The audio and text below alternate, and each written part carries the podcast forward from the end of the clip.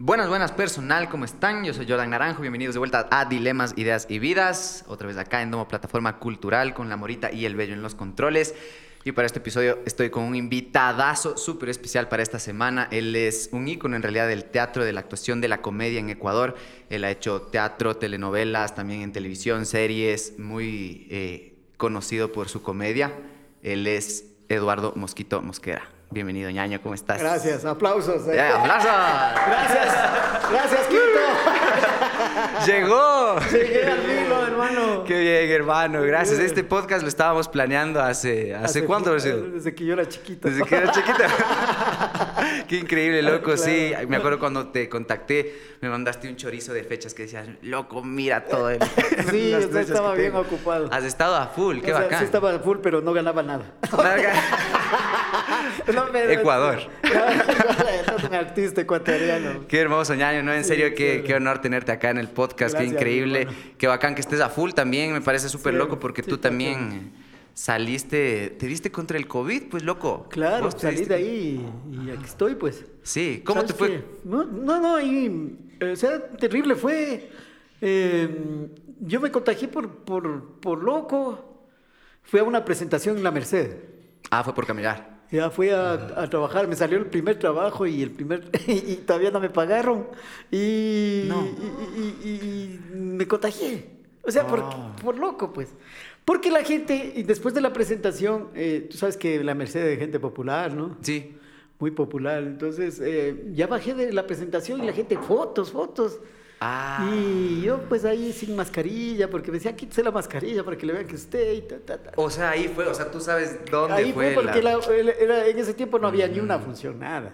Claro. Me salió esa y me fui. Salí de mi casa, me fui allá, regresé y les contagié a toda mi familia. Ah, todos se contagiaron. Uh. Entonces, de ahí ya no salí, pues, porque ya me sentía mal después, ya, ya, ya me sentí mal. ¿Cuánto tiempo de para tuviste ahí en- entre que te contagiaste y volviste Casi a un salir? mes y más.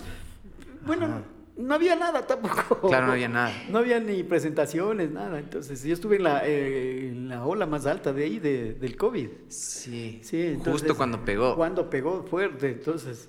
¿Y qué onda? ¿Te tocó quedarte en la casa? ¿Te quedaste en la casa? ¿Nunca fuiste al hospital? Eh, estuve un día en el- y medio en el hospital, pero ya viendo como que se murió un señor al lado mío y, Hijo y yo ya veía, ya con mi vista aviónica, veía ya los, los virus que subían por mi cama. ¿En serio? Es ¿Y que fue terrible. pensaste? Entonces eh, ya la, la- las- había bastante gente que golpeaba las puertas en, en urgencias. Ay, no. joder. Entonces eh, uno se desespera ahí pues y ver que se muere el de al lado. Te contagias de toda esa energía Entonces, también. eh, parece que ahí uno se agrava. Sí. sí, se Ajá, agrava más. Entonces, eh, eh, yo, yo respiraba y con dificultad, pero, pero respiraba, o sea, pero parecía que tenía algodones aquí en la nariz y toda esa cosa. Entonces, cuando ya se murió el señor, después se demoraron como una horita para venir a llevar, a meterle en esa funda negra. Uy. Y después eh, fumigaron y después de una hora también creo que se demoraron en venirle allá a llevar a la morgue.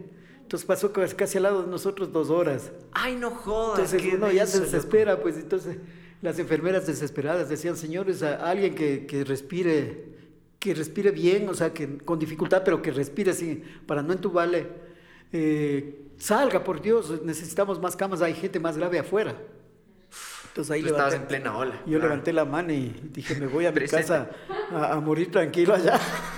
Madre, loco, Entonces, wow. Y además que no había termocunas que para... no había termocunas, entonces dije, me voy a mi casa. Oye, y tú perdiste el gusto y el olfato y toda Claro, la nota. sí, eh, ahí fue cuando me, me di cuenta que ya... Que ha sido verdad. Que era verdad, porque ya no olía y... Chuti, voy y cojo perfume me pongo. Nada, pues entonces ya, y sentía, me sentía mal, así. Ajá.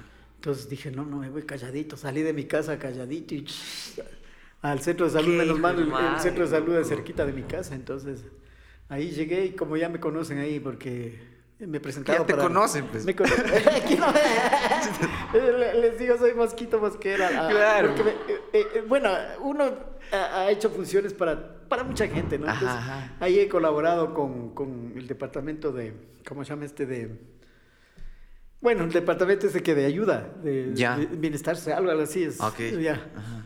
Entonces eh, me han pedido funciones así para ir a dar a, ancianos, a, niños, así. Claro. Entonces yo he ido. Ah, claro, ya pues, te cachaban. Claro, entonces dije algún momento el que no cae resbala, pues aquí cuando vaya a pedir alguna cita, un examen. Claro. Enseguida me hacen, pues ya, entonces ya tenía carta abierta ahí, hermano. Claro. Más ahí, dices, Más claro, de ley, pues. entonces ahí ya, entonces ya me conocían y, y ahí fui, entré y me hicieron el examen.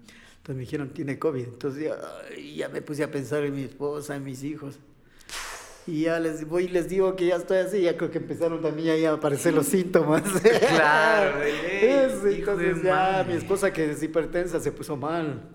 Chuta. Y mi hijo, mi hijo tiene 19 años, el, el ultimito. Ajá. el último esfuerzo sobrehumano. entonces el tele eh, él no tuvo síntomas, nada, síntomas, nada, nada. Ah, el man roca y todo bien. ahí todo bacano, nos atendía. De ahí vino mi hija que también estaba en ese tiempo sin trabajo, que es enfermera, entonces nos, nos, cuidaba ahí. Eh, y a mi hija, mi, mi mujer pasó en el, en el, hospital, sí. Entonces a ella casi la entuba. Yo, yo mandé un mensaje de que no la entuben porque yo le puedo entubar en una casa gratis. bueno, o sea, esto ya cuando pasa el susto, Oye, eso me puedo reír de eso. Pues. Exacto, justo a eso iba, como creo que el ser humano en general, pero más los comediantes encuentran este, este factor del humor para lidiar con los momentos tensionantes. ¿Te pasó eso? Como con este momento adverso, el humor a veces es una herramienta para apaciguarlo de Sí, o sea, para eh, eh, darse ánimo, dar ánimo a los que están ahí. Casi nadie se reía cuando cuando estaba ya me, me vieron ahí en el hospital y todo. Pero algunas veces me ha pasado así, cuando me operaron así mismo de... Yo no soy afiliado al seguro. Todo artista no, no creo que es afiliado al seguro. Sí, justo cuando salió tu caso de esto del COVID. Bueno, antes, antes, te cuento una, una, anécdota antes. Ajá. Ah, yo, para irme a, afiliar al seguro, veo que los asegurados van a, pedir eh, cita al, al, seguro y les dan en tres meses, Ajá. cuatro meses. Entonces dije, no, pues yo no me afilio, pues. Claro. Y además no tenía veces plata para pagar las mensualidades. Claro. Entonces yo voy al hospital y enseguida me reconocen y, me pongo en la fila ahí de, los turnitos y por ahí siempre viene un comedido, ¿no? Dice, oiga, oiga usted es el actor, ¿no? Ya. Dice, venga, venga, ¿qué, tiene? A ver, la ah, entonces venga, venga por acá. Me llevan, me da pena porque la gente está haciendo cola y todo, ¿no? Entonces me dicen, venga por acá, le ayudamos. Y me han ayudado así, pues. Eh. Entonces me operaron, me acuerdo de la, de la hernia inguinal. Mm. Entonces mientras eh, me pusieron eh, solo aquí una, una anestesia para las para operarme. Mientras estaban operándome, yo contaba chistes a los, doctores. Seguro, de ley. O sea, te durmieron de aquí para abajo. De, de, de, para abajo, güey. Eso me durmieron, pero nunca me pasó. Se quedó dormido todo. Ay, quedó. Claro, qué loco. Entonces Creo que se les fue la mano en la Entonces sí te ha colitado a ti justo como ser un personaje público para estas cosas también, claro. Obviamente, porque no existe como una ley pública como para tener ese seguro. Claro. Qué loco. Háblame un chance justo hablando de esto de, de las adversidades y de esto, de este momento medio turro que tuviste con el COVID. A partir de esa experiencia, sí sacaste como nuevo material. toda experiencia creo que sirve un montón para verle desde este lado tragicómico, porque he hablado con algunas personas acá, como el Carlos Michelena, y, que llegan a contar chistes o armar historias o guiones incluso alrededor de situaciones medias turras, como hasta de muerte de familiares y ah, cosas, ¿no? Entonces, sí es muerto familiares míos. Y, y generar el, como un guion de humor o como verlo con humor te ayuda a sobrellevar esas cosas, a superar, ¿no es cierto? Entonces, con esto del COVID, ¿te surgió nuevo material de alguna manera? ¿Has pensado que esto te inspire para alguna cosa, para ir? Sí, eh, eh, siempre me, me, preguntan, ¿no? ¿qué tal te fue? ¿Cómo tienes secuelas? Le digo, claro, sí, me quedé con secuelas fuertes. Eso del pulmón, de los pulmones, de que me canso cuando subo unas gradas. Ah, sí. Sí, se cansa mucho. O cuando yo, por ejemplo, empiezo a actuar. Ajá. Y yo antes hacía a veces hasta cuatro funciones diarias. Ahora ya no avanzo a una. Hijo de madre. Sí, entonces... Eh, ah, desde el COVID, dices. Sí, sí, desde el COVID. Hijo entonces eso ha sido. Y, y la, esta disfunción eréctil que me quedó de secuela. Pero antes una amiga, me, bien amiga, me, me enyesó dos meses, entonces andaba con un pañuelo. hago chistes de todo. Eh, también a- los amigos, pues yo me Sí. dicen, pon una cuenta de ahorros, porque andaba chiro. Eh, entonces eh, me dicen, hermano, pero yo vendí mi carro, o sea, el último carrito que tenía, el último. Ya. el único que tenía. El último de todo. Y tuve que vender para pagarlo, el arriendo y todas las cosas, que te- la comida y Oh, todo. ajá. Entonces me dicen, ¿por qué no anuncias? Pues a vos te conocen mucha gente y ¿por qué no anuncias y que, que estás mal con el COVID y Claro. que te ayuden? Pues entonces ahí puse mi anuncio, sí. Sí. Y puse mi número de cuenta también. Ay. Pero hubo gente muy chévere, o sea, Sí, yo no me imaginé que, que tanta gente me, me quería, me conocía. O sea, vengan que a sí, conocernos, pues, sí. Pero portarse ya buena gente, sí, sí hubo bastante Claro, en este momento como bajo, como turro, Claro. sentiste ese apoyo que es Entonces, necesario. un apoyo enorme. me- O sea, llegaban mensajes, yo estaba en mi casa y puse mi número de cuenta, ¿no? Y me llegaban, pero no. Y ahí me ponían, vea, unos 15 dolaritos, unos 10 dolaritos.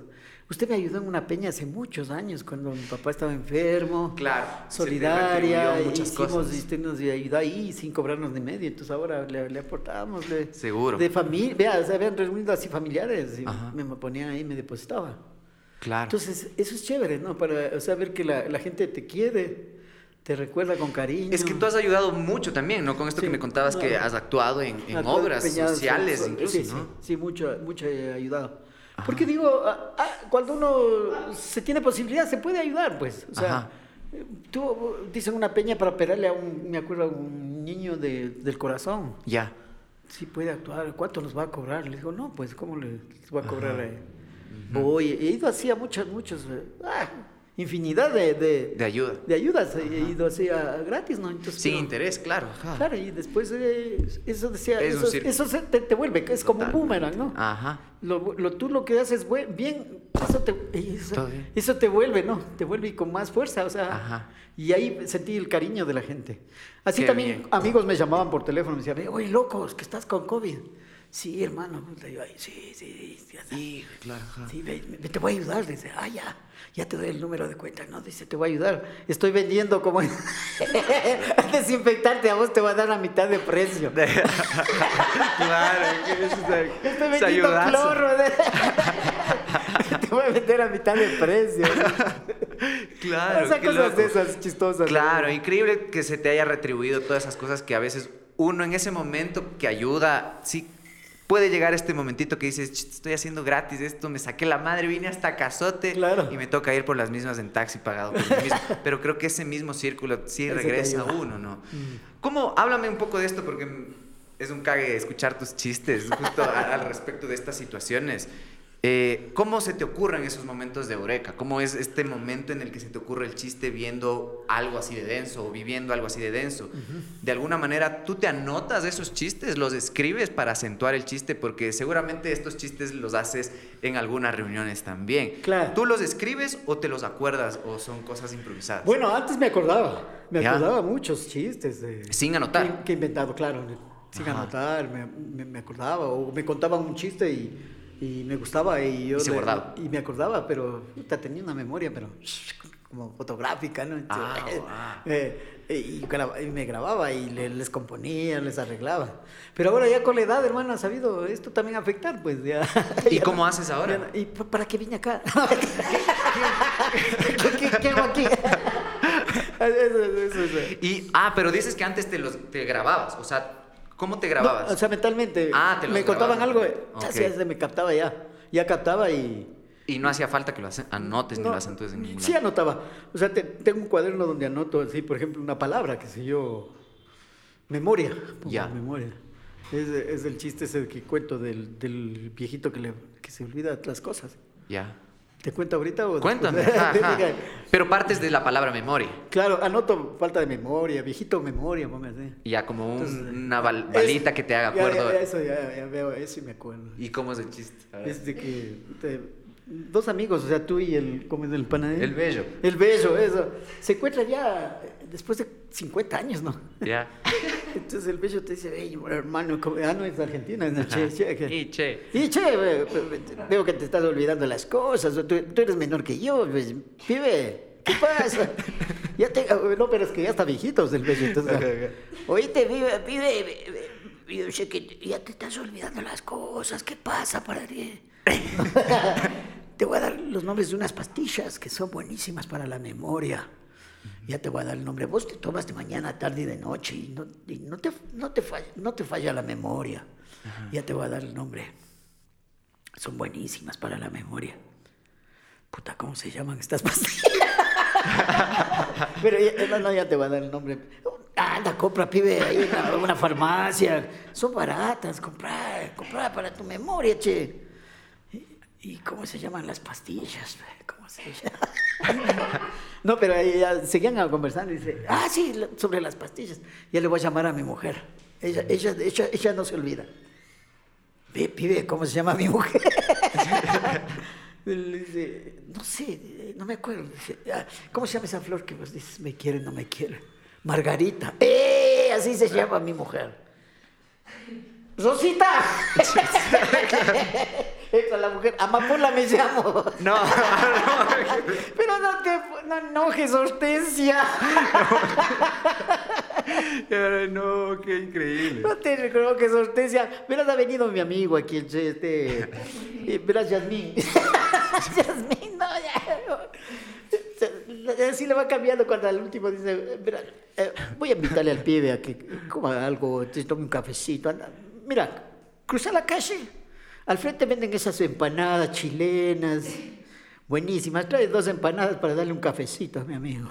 Che, ándate rápido. Pero vive, vieja, vieja. Anota, anota en un papel. Tú te olvidas de esas, de todo te olvidas. No, la mujer le dice, no, vos, tú eres el que te olvidas, vos te olvidas de, yo, dos cafés, dos empanadas, y yo traigo. Anótame, ya se fue la vieja, no me hace caso esa vieja. Y a la hora regresa la mujer que pone un paquete ahí. Viste que no me El que abre dos cuartos de pollo. y yo te dije, anota, anota. Y ya te olvidaste. Y la mujer le dice, ¿qué me olvidé? El ají. No.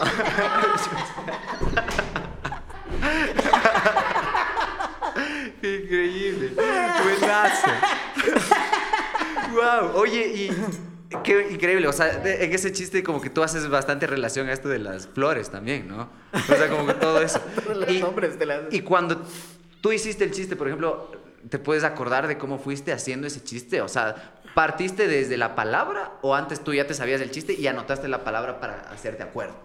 Había, eh, estábamos un día reunidos ahí y, mi amigo se olvidaba las cosas. Ah, sí, ya, es una cosa verdadera. Vos te estás olvidando, le decíamos, puta, estás joven. Sí, no sé qué me pasa, me olvido de las cosas.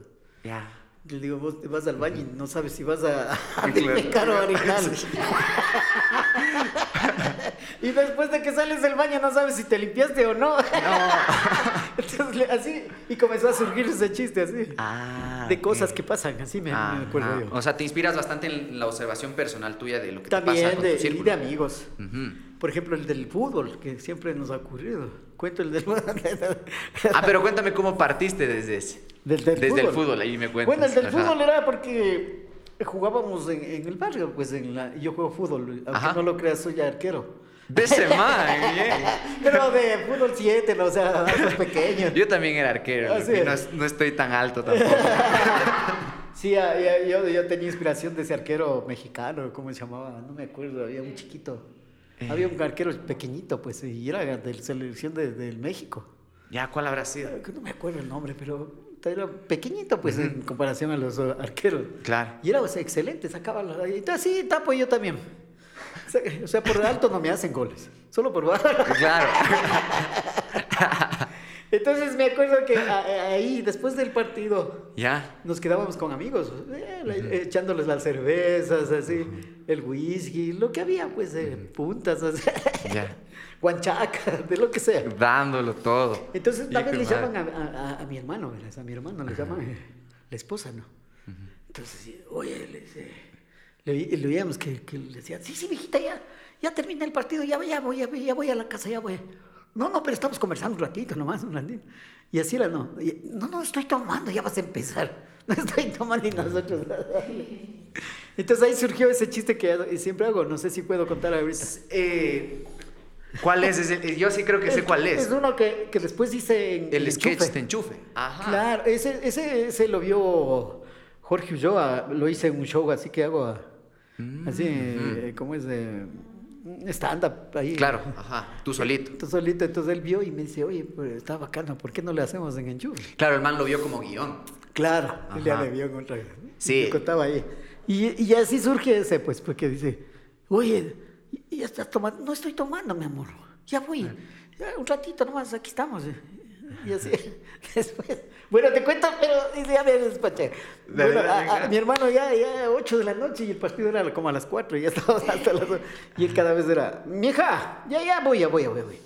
Ya voy, ya voy, ya voy". Y yo le creo que le decía, estás tomando. No estoy tomando, y que estamos conversando aquí con Sami".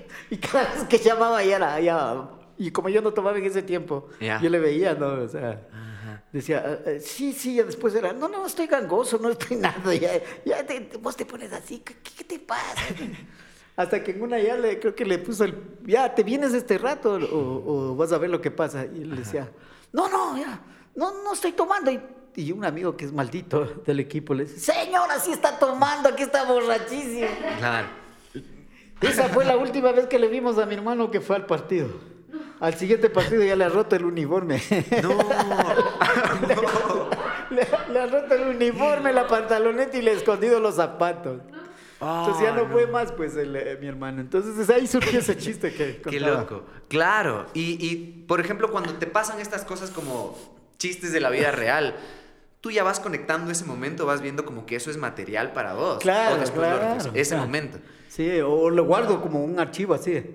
Esto que puede suceder en cualquier otra parte o le puedo adaptar a tal obra, a- así a cuestiones de, Ajá. de los sketches que hacemos. Entonces, Claro. algo me, me- se me ocurrió, se me, me pasó Claro. de mi vida real, ahí lo, lo, lo, lo meto ahí. Y, y justo, no tienes, no, no solías anotar antes, o sea, solo era como Es lo creabas, Como que se me quedaba grabado.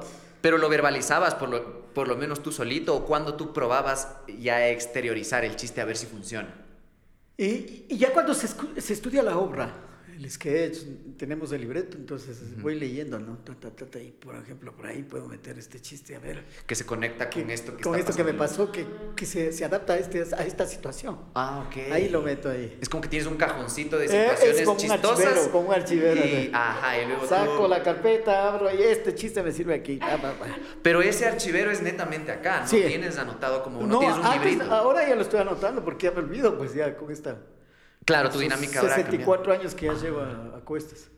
Wow, ¿y te ha pasado que te has olvidado de chistes buenazos y no los recuerdas? Claro, ¿no? Y me hacen acuerdo a veces, pues.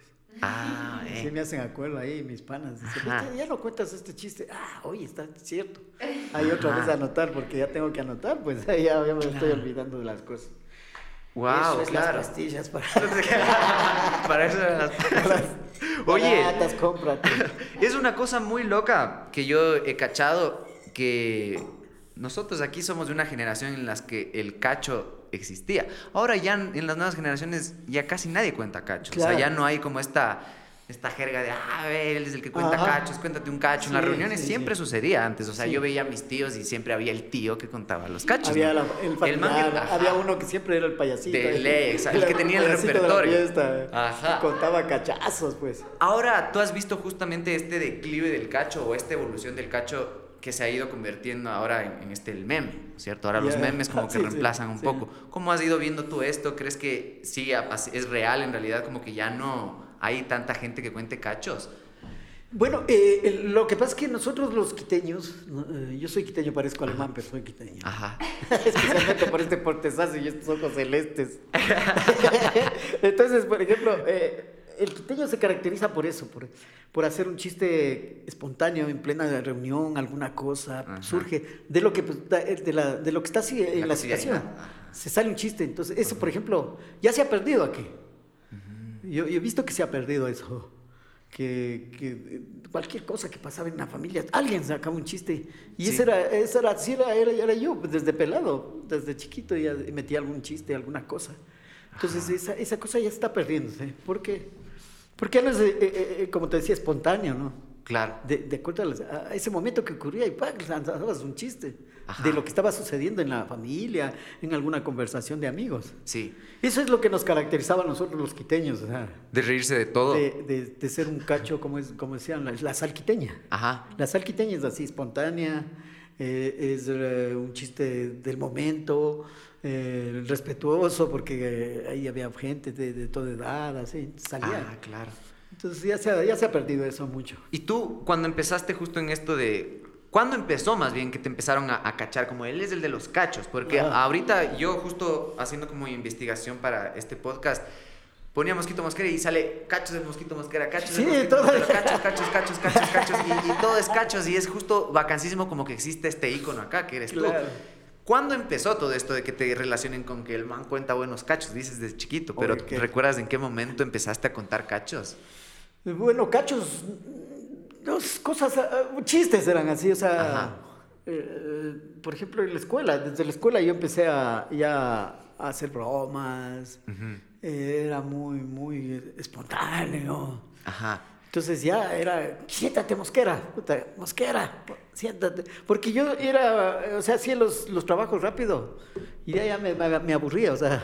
Ah, hacías de una. Hacía eh, cualquier cosa, cualquier trabajo hacía rápido. Y ya me, me, me desesperaba, o sea, Ah. comenzaba a verle al de atrás, al de adelante, me, iba- me paraba, como era chiquito, me iba echado. por ahí. Por eso te decía Siempre, siempre el enano, pues, el enano del grado, del primero que iba así. Entonces me iba por ahí agachado a, a ver qué estaban haciendo los otros. Ah, joder, y el claro. profe, pague. Y yo estudiaba en escuela cristianas, pues. eh, En la Salle estabas tú. Sí, en la Salle y en Ajá. el, en el Febres Cordero, de la Salle también. Entonces de ahí ya me, ya, puta, mosquera, mosquera, mosquera. Ajá. Y ya después ya, ya iba al teatro mucho yo.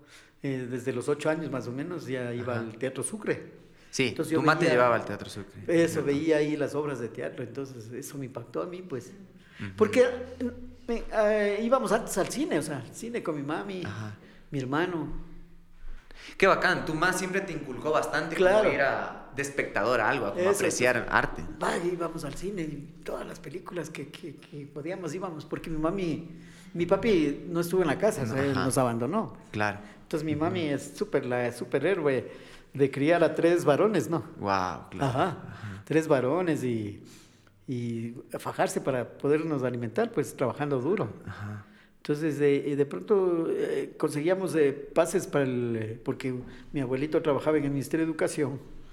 Entonces, él conseguía pases porque el, el Teatro Sucre era regentado por el Ministerio de, de- de Educación Ah, sí. en esa época. Entonces, Mm. por ejemplo, venían... Aquí hay pases para el Teatro Sucre. Ah, increíble. Entonces, claro. veíamos ahí y nos íbamos. Era la, la- la diversión gr- gratis que nos salía, pues. Y a veces nos íbamos al cine. Casi siempre nos íbamos al cine. Nos encantaba el cine. Entonces íbamos a ver y, y de pronto voy al Teatro Sucre una vez y veo la obra de teatro, pues. Y los personajes en vivo, pues, las personas ahí actuando, qué fascinante. Entonces, Ah, wow. eso claro, fue, claro. ¡fum! O sea, el impacto fue mayor justo porque habías ido al cine antes y, después, ver la gente a en los- vivo. a los actores en vivo, pues. Ujú, Claro. Entonces, y una comedia que vimos ahí que se llamaba La Pulga en la Oreja, nunca me olvido. Ah, y era La comedia. Pulga en la Oreja era una comedia de Manuel de Sabatini, un argentino. Ya. Che, un argentino, ¿y ¿te viste? Entonces fui a ver y era una comedia de... de- de- yo no, entendía bien ese tiempo, pero era una de, de ¿cómo es? De situaciones, de, eh, de equivocaciones. Ay, Entonces ay. Era, hermoso, entonces yo me fasciné, me fasciné, además me, me fascinó el decorado. Y cuando se terminó Claro. la obra, nos fuimos así por ahí, y me subí al escenario, pues, entonces viendo que los decorados eran solo pintados, las Claro. cosas pintadas, las paredes. Que es todo el ritual que te Claro, o sea, en la cabeza. Ajá. entonces ver esa hermosura y pararme ahí en el escenario del Teatro Sucre, dije, alguna vez tengo que estar aquí. Wow, ¿qué edad tenías? Ahí tenía unos ocho, nueve, Wow. nueve, ocho años, menos, siete, ocho. ¡Qué foco! Entonces yo decía, aquí tengo que estar algún día, y me paré en el escenario y ver ahí, ¿no? Qué lúcido para decir eso ahí Claro, arriba, o sea, qué aquí momento. tengo que actuar alguna vez, y yo le decía a mi mami, yo tengo que actuar ahí. Mamá decía, calla, loco, que vas a estar ahí. vos". Guau, yo, qué yo fuerte. tengo que estar ahí. Y después pasaron un tiempo y estuve en- cuando yo tenía 13 años. Y hicimos una obra de teatro, o sea, participé en una obra de teatro de una compañía que se llamaba Walt Disney, que hacía obras de, para in- infantiles. Ajá. Ya. Entonces, eh, había, había una, eh, una compañía que era de Lola Albán, hija de Ernesto Albán, Ah. del Evaristo. Ajá. Había, ellas hacían comedias del- de, de cuentos clásicos, La Caperucita, el- Les hacía comedias. ellos hacían ellos así. Entonces, de ahí crean una, una, una, una compañía que se llama Walt Disney Ya. y montan, montaron en la obra el, el, el flautista, Flautista de de Ham- Hamelin. Entonces el flautista cruzaba y, y me acuerdo que solo los de galería veían a los ratones que Eh, consiguen ra- ratones blancos, era, era- eso era lo, lo genial. Ah, sí. Ratones blancos y les amarraban con esos hilos de, ay. de pesca, las patitas. Entonces, desde el otro lado, eh, mientras cruzaba el, el flautista. Iban Ah, que ah, y los de arriba veían el. Entonces, solo los de la Claro. galería veían que los ratones estaban ahí, pues Ajá. entonces los de arriba gozaban más, pues viendo a los ratones ahí. Pero incluso eso, como lo de los ratones, aunque no vea todo el público, le ayuda mucho al actor también. Claro. ¿no? Para tener ese. eh, Claro. Estar inmerso en Entonces la misma era lo, lo fantástico que los ratones eran desesperados, así, ¿no? Como amarraditos, que querían escaparse. Ajá. Entonces cruzábamos hacia segunda obra, ya estaban la mitad de ratones. ya se habían fugado. Final ya dijeron, no, ya dejémosles aquí porque se fugaron. Tenían una caja. ¿En serio? Qué De loco. ratones. Tú tenías 13 años ahí, eras guau. Hace años ya hacía de príncipe, te das cuenta. Y ahí ya te paraste. Ahí Yo era bien guapo en esa época. No sé qué pasó. Qué loco. Y ahí ya lograste pararte en el. Ahí estuve donde quería. Wow, es como. Entonces fueron etapas que me, loco. objetivos que me iba trazando, ¿no? Claro. Objetivos de éxito. En, en otra obra, decía, ¿cuándo estaré ahí? Qué loco. Y todo esto durante tu vida colegial. ¿Cómo era, cómo te veían tus compañeros del cole a Hace- ti? no, Nos reunimos hace poco. ¿Sí? Ya, ya estamos 64 años. Wow, les viste. Y, Y, y- nos, y- nos vimos a los años. Qué loco. ¿Te das cuenta? ¿y cómo, cómo era su relación y cómo ahora se contrasta con todo eso? Bueno, ahí, ahí, ahí, chévere, porque surgió una de cosas que, que no, no me acordaba ya. Claro. O sea, anécdotas de, de- de todo lo que hacíamos en, en el colegio, en, en la escuela. Entonces, chévere vernos a los años con los compañeros de, que, Ajá. que estuvimos ahí en la escuela. Algunos ya se murieron, entonces Claro. eh, eh, Oh. nos tomamos la foto, me acuerdo. Eso fue hace dos o tres años. Después la última foto ya, la última foto que fue hace un, antes de la, de la pandemia, Ya. de ahí murieron dos, dos compañeros. Entonces Oh. decíamos, puta, ya que estamos en la fila, veíamos la última foto y decíamos, Ajá. "Chuta, ya estoy aquí al lado de él. Ya creo que me va a tocar. No. Entonces así nos poníamos Claro. a pensar que, que hay que disfrutar el momento rápido, o sea, no esperar que pasen 20, 30 años para estar reuniéndose con los amigos del- de la escuela, pues. Claro. Sino más seguido. Pero bueno, se mantuvieron en contacto. Sí, nos. Y es chévere porque, por ejemplo, ahí en ese tiempo tomaban fotos de los grados, ¿no? Ajá. De Entonces, chiquitito. Claro. Entonces pusimos ahí una, hicimos unas amplificaciones de, de las fotos Ah, ya. de los hermanos que siempre tomaban así. Entonces cuando iba llegando alguno decíamos, ¿y tú con, con qué nombre? ¿Con quién eres? Porque ya estábamos, habían pasado años, algunos Claro. calvos, otros eh, Claro. habíamos crecido un centímetro. Irreconocible. ¿sí? Irreconocible. Entonces, por ejemplo, ah, me acuerdo que llegó un compañero que, bien calvito, guatón, Ya. Bien viejito, o sea, para lo que nosotros no nos Claro. creíamos que éramos bien jovencitos, pero ya viéndole a él, viene y dice, cada uno entraba, ¿no? A la reunión.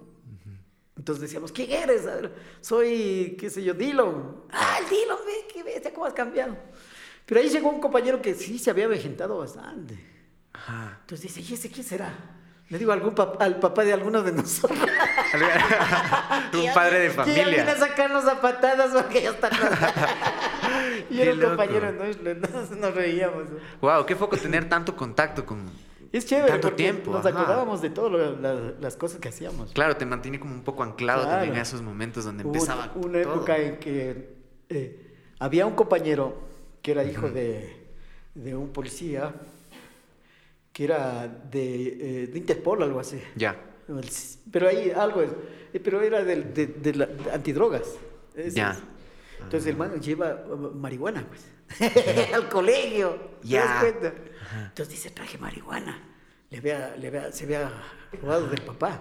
Ah, de lo que el man tenía De, ahí de de requisado. los, de los, ¿cómo es? De los cateos, ¿cómo es? De las requisas De requisas. todo.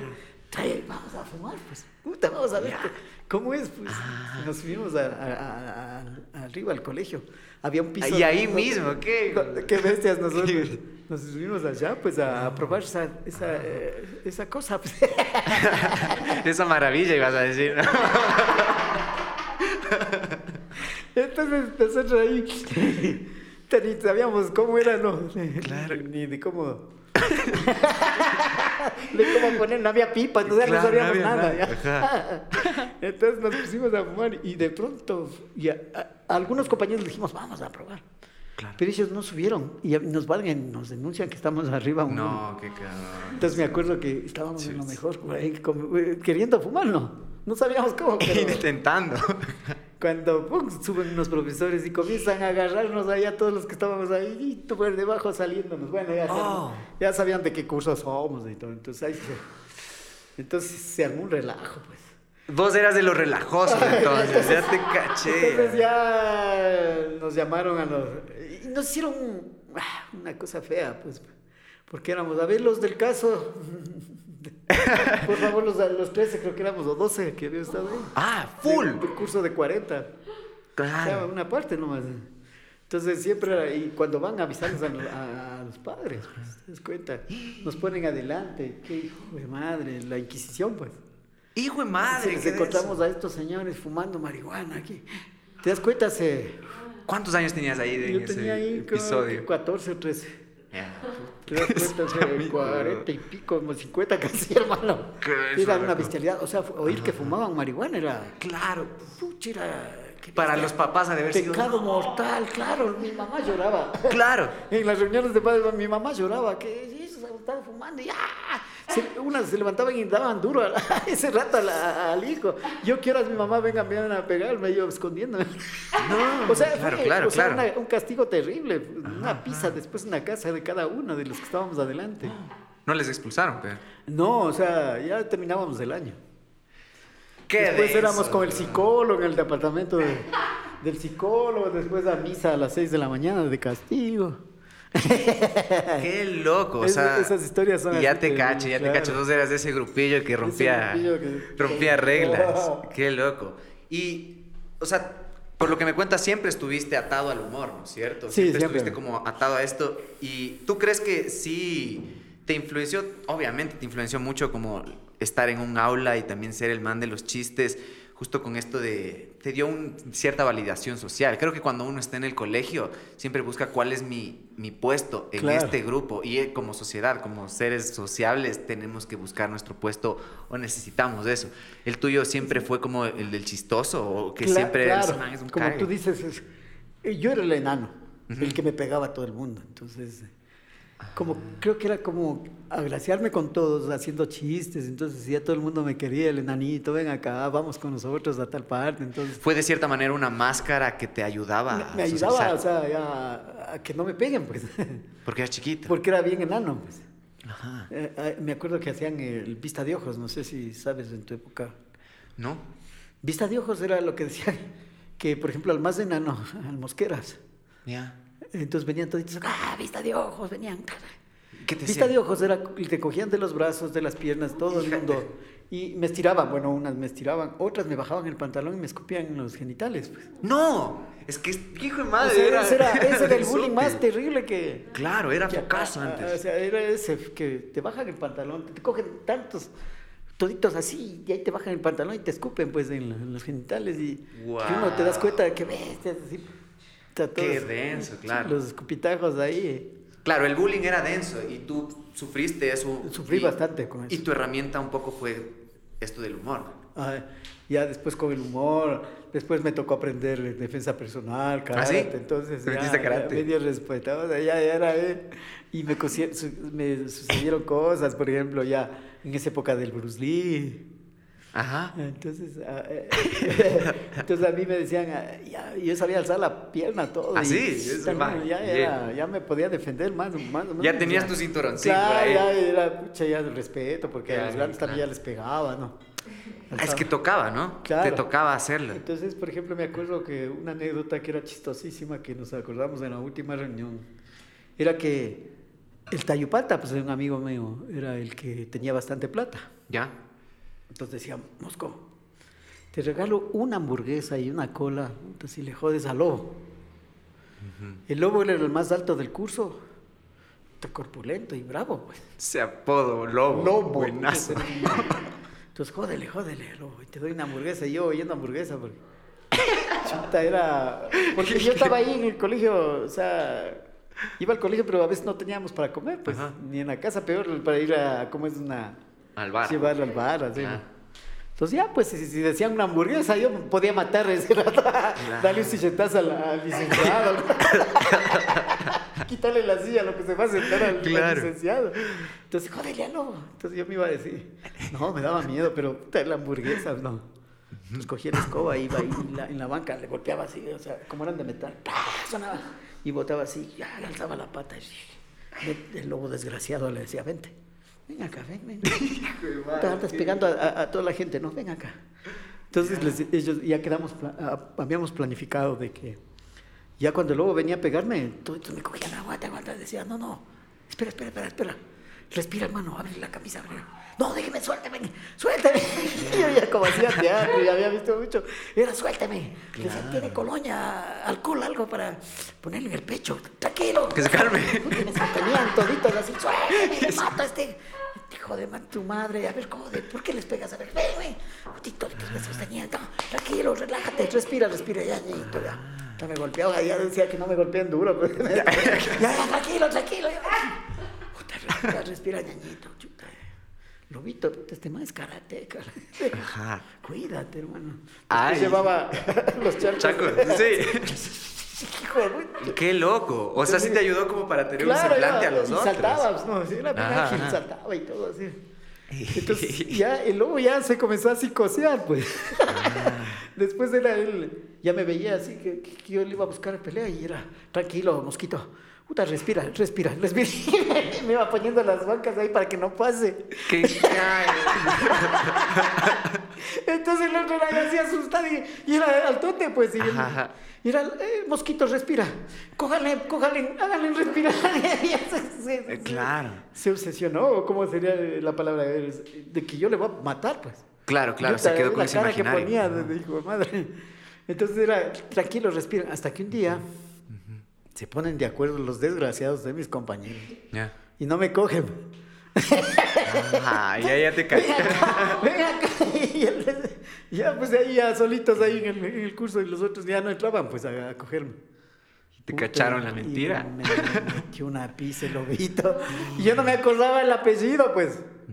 Y entonces me pegaba, me golpeaba. Y yo, ya, ya, el lobito, le decía lobito. Y era Martínez el apellido. Y yo no, me acordaba de los nervios que, y, y- y le seguía diciendo lobito. Y a él no le gustaba que le dijera lobito. Me sacó la madre, el ojo hinchado, sangrando. ahí. Mm, qué y ahí poco. salgo y ven, ven, te damos la hamburguesa. Y yo llorando ahí. Ahí recién. Qué, Me voy a las gradas, está llorando. qué loco. O sea, pizza, sí eso. te pusiste este par de máscaras como de ser agresivo y de, y de utilizar el Sí, humor a tu humor favor. también, claro. Ahora no pasan esas cosas tanto, creo, ¿no? Ahora No, ya es no, esto del bullying, es una cosa El bullying que... ya está, creo, controlado en los colegios. De esa época, no, ahí te podían hacer lo que sea. Claro. Mm. Y hablando un poco de esto de que e- es una bestia, creo que una parte de ser comediante es vacancísima porque tú puedes recibir el feedback, es decir, como que la reacción de la gente instantáneamente, porque es la risa, ¿no? O sea, con otro tipo de géneros a veces se demora mucho más. Tal vez pueda ser comparado con el terror, digamos, pero es otro extremo. Ese como feedback, esa reacción inmediata a ti de ley te hacía sentir bien. Creo que se compara mucho ahora con tener reacciones en una publicación o cosas así. Crece la dopamina y te sientes bien y como que tu performance o tu manera de actuar también se incrementa, ¿no? Tú en este lapso como sin público, ¿actuaste sin público en- durante la pandemia de alguna manera? Hice ah, ah, unos, una presentación o dos, creo. Y sí cachaste como esta diferencia entre que Claro. el feedback del público Bueno, incremente el performance. Por eso es lo que a mí me gusta más del teatro que la televisión Claro. o el cine. Ah, Ajá. Porque actúas para una cámara y no sabes cómo estará reaccionando el público. En cambio, cuando estás haciendo en vivo, vas midiendo, pues. La gente está disfrutando Claro. y como que te anima, te da más... Material ese momento. O sea, ese momento te... ah, y sigues, ¿no? O sea, y, y te inyectan ahí para seguir con la...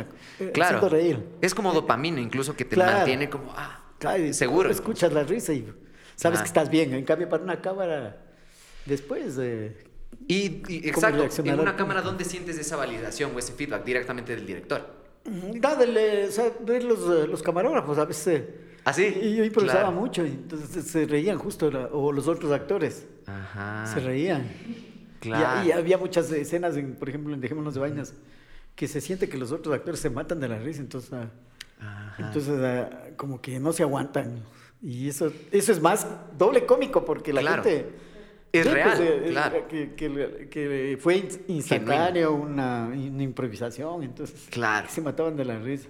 Ajá. Y es lo que me pasaba en la escuela de teatro, estudié en la escuela de teatro, entonces mi profesora era rusa. Tu profesora rusa, que no le gustaba que hagas chistes. Eso no, me- no le gustaba que haga chistes, yo hacía cualquier cosa y mis compañeros, ja. Ajá. entonces decía, a ver, Mosco, no, no, risas, no, Ah, no. Entonces a mí me ponían eh, papeles dramáticos, ajá. y yo era prohibido de hacer reír, o sea. Y del desde el día uno te cachó que tú tenías ese, Claro, esa facilidad. y, y- y ella, te das cuenta en la universidad, Ajá. la profesora con un palo, Rusa. rusa, Ajá. con palo, tenía un palo de escoba para, si es que hacía reír, me seguía a pegarme. Ah. Era qué así, loco. o sea, en una universidad te das cuenta. La profesora decía, no, es que hace reír. Yo no, no yo les decía a mis compañeros, no se rían, oiga. No se rían porque la profe mía está brava. Y mis, mis compañeros no aguantaban y se mataban de la risa. Oye, pero incluso te ha de haber pasado que tú no querías hacer reír y se te cagaban de risa. Claro, o sea, yo hacía cosas y se mataban de la risa. Claro, como locos. como pero que, o sea, algún gesto es que la cara que pones, decían. se, se reía así. ¿Y qué te hacía tu profe para sacarte de esta zona de confort tuyo? Porque tú rebotabas con facilidad, naturalmente, en el humor. ¿Qué cosas te hacía, ya como académicamente hablando, para que tú te alejes o te justo te sientas un poco incómodo y, y desarrolles este otro lado dramático? Él ya me decía, me ponía lo, lo opuesto, o sea, dramático. Siempre dramático, incluso, incluso en las obras, porque al, al final de año se presentaba una obra, eh, una obra, el montaje de una obra para que Ajá. vean qué avances tenemos y todo, ¿no? y calificaban la actuación. Ya. Entonces a mí me tocó hacer de Don Juan, te das cuenta, Juan, Don Juan Tenorio, Ya. No el chistoso, el leporelo era el chistoso, sino que yo el serio. Ok. Te das cuenta conquistar a, a- a Doña Elvira. Ajá. Entonces me acuerdo que ya, siempre, pues, eh, como cualquier montaje que se ha hecho, al último vienen la- los vestuarios. Ya. Al último están clavándote ya una, una- una parte de la escenografía. Eh, O no te claro. muevas que estoy cosiendo acá porque te quedo loco. Un clip aquí. Eso, entonces, eh, Claro. yo tenía eh, ya el vestuario ahí, ¿no? Todo Don Juan, pues es Claro, una claro. camisa grande. Y el sombrero con una pluma. Ya esto en la presentación, Ya, claro. pues listo. Entonces, Mosco, no hagas reír. Entonces, ese era ya el cuarto año, verás. Entonces, todos los años ah, eh, siempre he hecho comedia, pero no en los exámenes, sino aparte. Claro. Toda la facultad ya, porque siempre se reunía la facultad de, de artes, los de pintura, escultura, iban a, la- a las funciones nuestras, nosotros íbamos a las, a las exposiciones de ellos, o sea, al final de año. Ajá. Entonces invitábamos a, a periodista, a periodismo, a, a la facultad de psicología, que vayan para llenar el teatro y Ok. sentirnos a gusto ahí. Entonces Ajá. les invitábamos, iban ahí. Entonces ya siempre ya me ubicaron como chistoso, eh, ya, ya desde, desde Porque ya estabas, tenías un personaje fuera de... Entonces ya ahí comencé a trabajar. Y al último pues ya me dice, Mosco, por Dios, no, no haga de risas, ¿no? ya. y viene Pepe, Pepe Rosales, uno de los mejores eh, escenógrafos, un chileno. ¿Ya? Y me pone la espada. No había, no, en, toda la, la- en todo el montaje de la obra, Nunca que duró como un mes, nunca había utilizado la espada, ¿verdad? Ya. Entonces, el, justo el momento que ya voy a salir viene la espada. Entonces, la espada, yo con un palo, practicaba, o sea, ensayaba Claro, con un palo aquí como espada. Y me ponen una espada de, de veras. Entonces, la espada se arrastraba. Wow, claro. Madre. Te le digo, pero ya no podemos hacer nada. Dice, tienes que entrar así. Y trata de poner la, la mano así para que la espada no arrastre. de- O sea, de entrada ya te das cuenta que la espada arrastrando ahí. Claro. ya, ya se mataron de la risa. ya. No, claro. Y después ya me acerco así, le, le hago la, la, la venia, la doña. Y a lo que me hinco a besarle la mano, se queda la espada en- ahí. Y me da en la boca. Oh, no.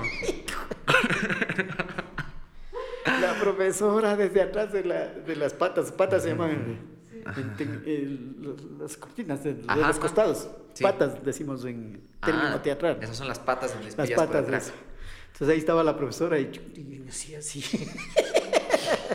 No era tu culpa No, para no fue nada. mi culpa. Y ella, ¿por qué hiciste eso? No, es que le digo, no fue culpa.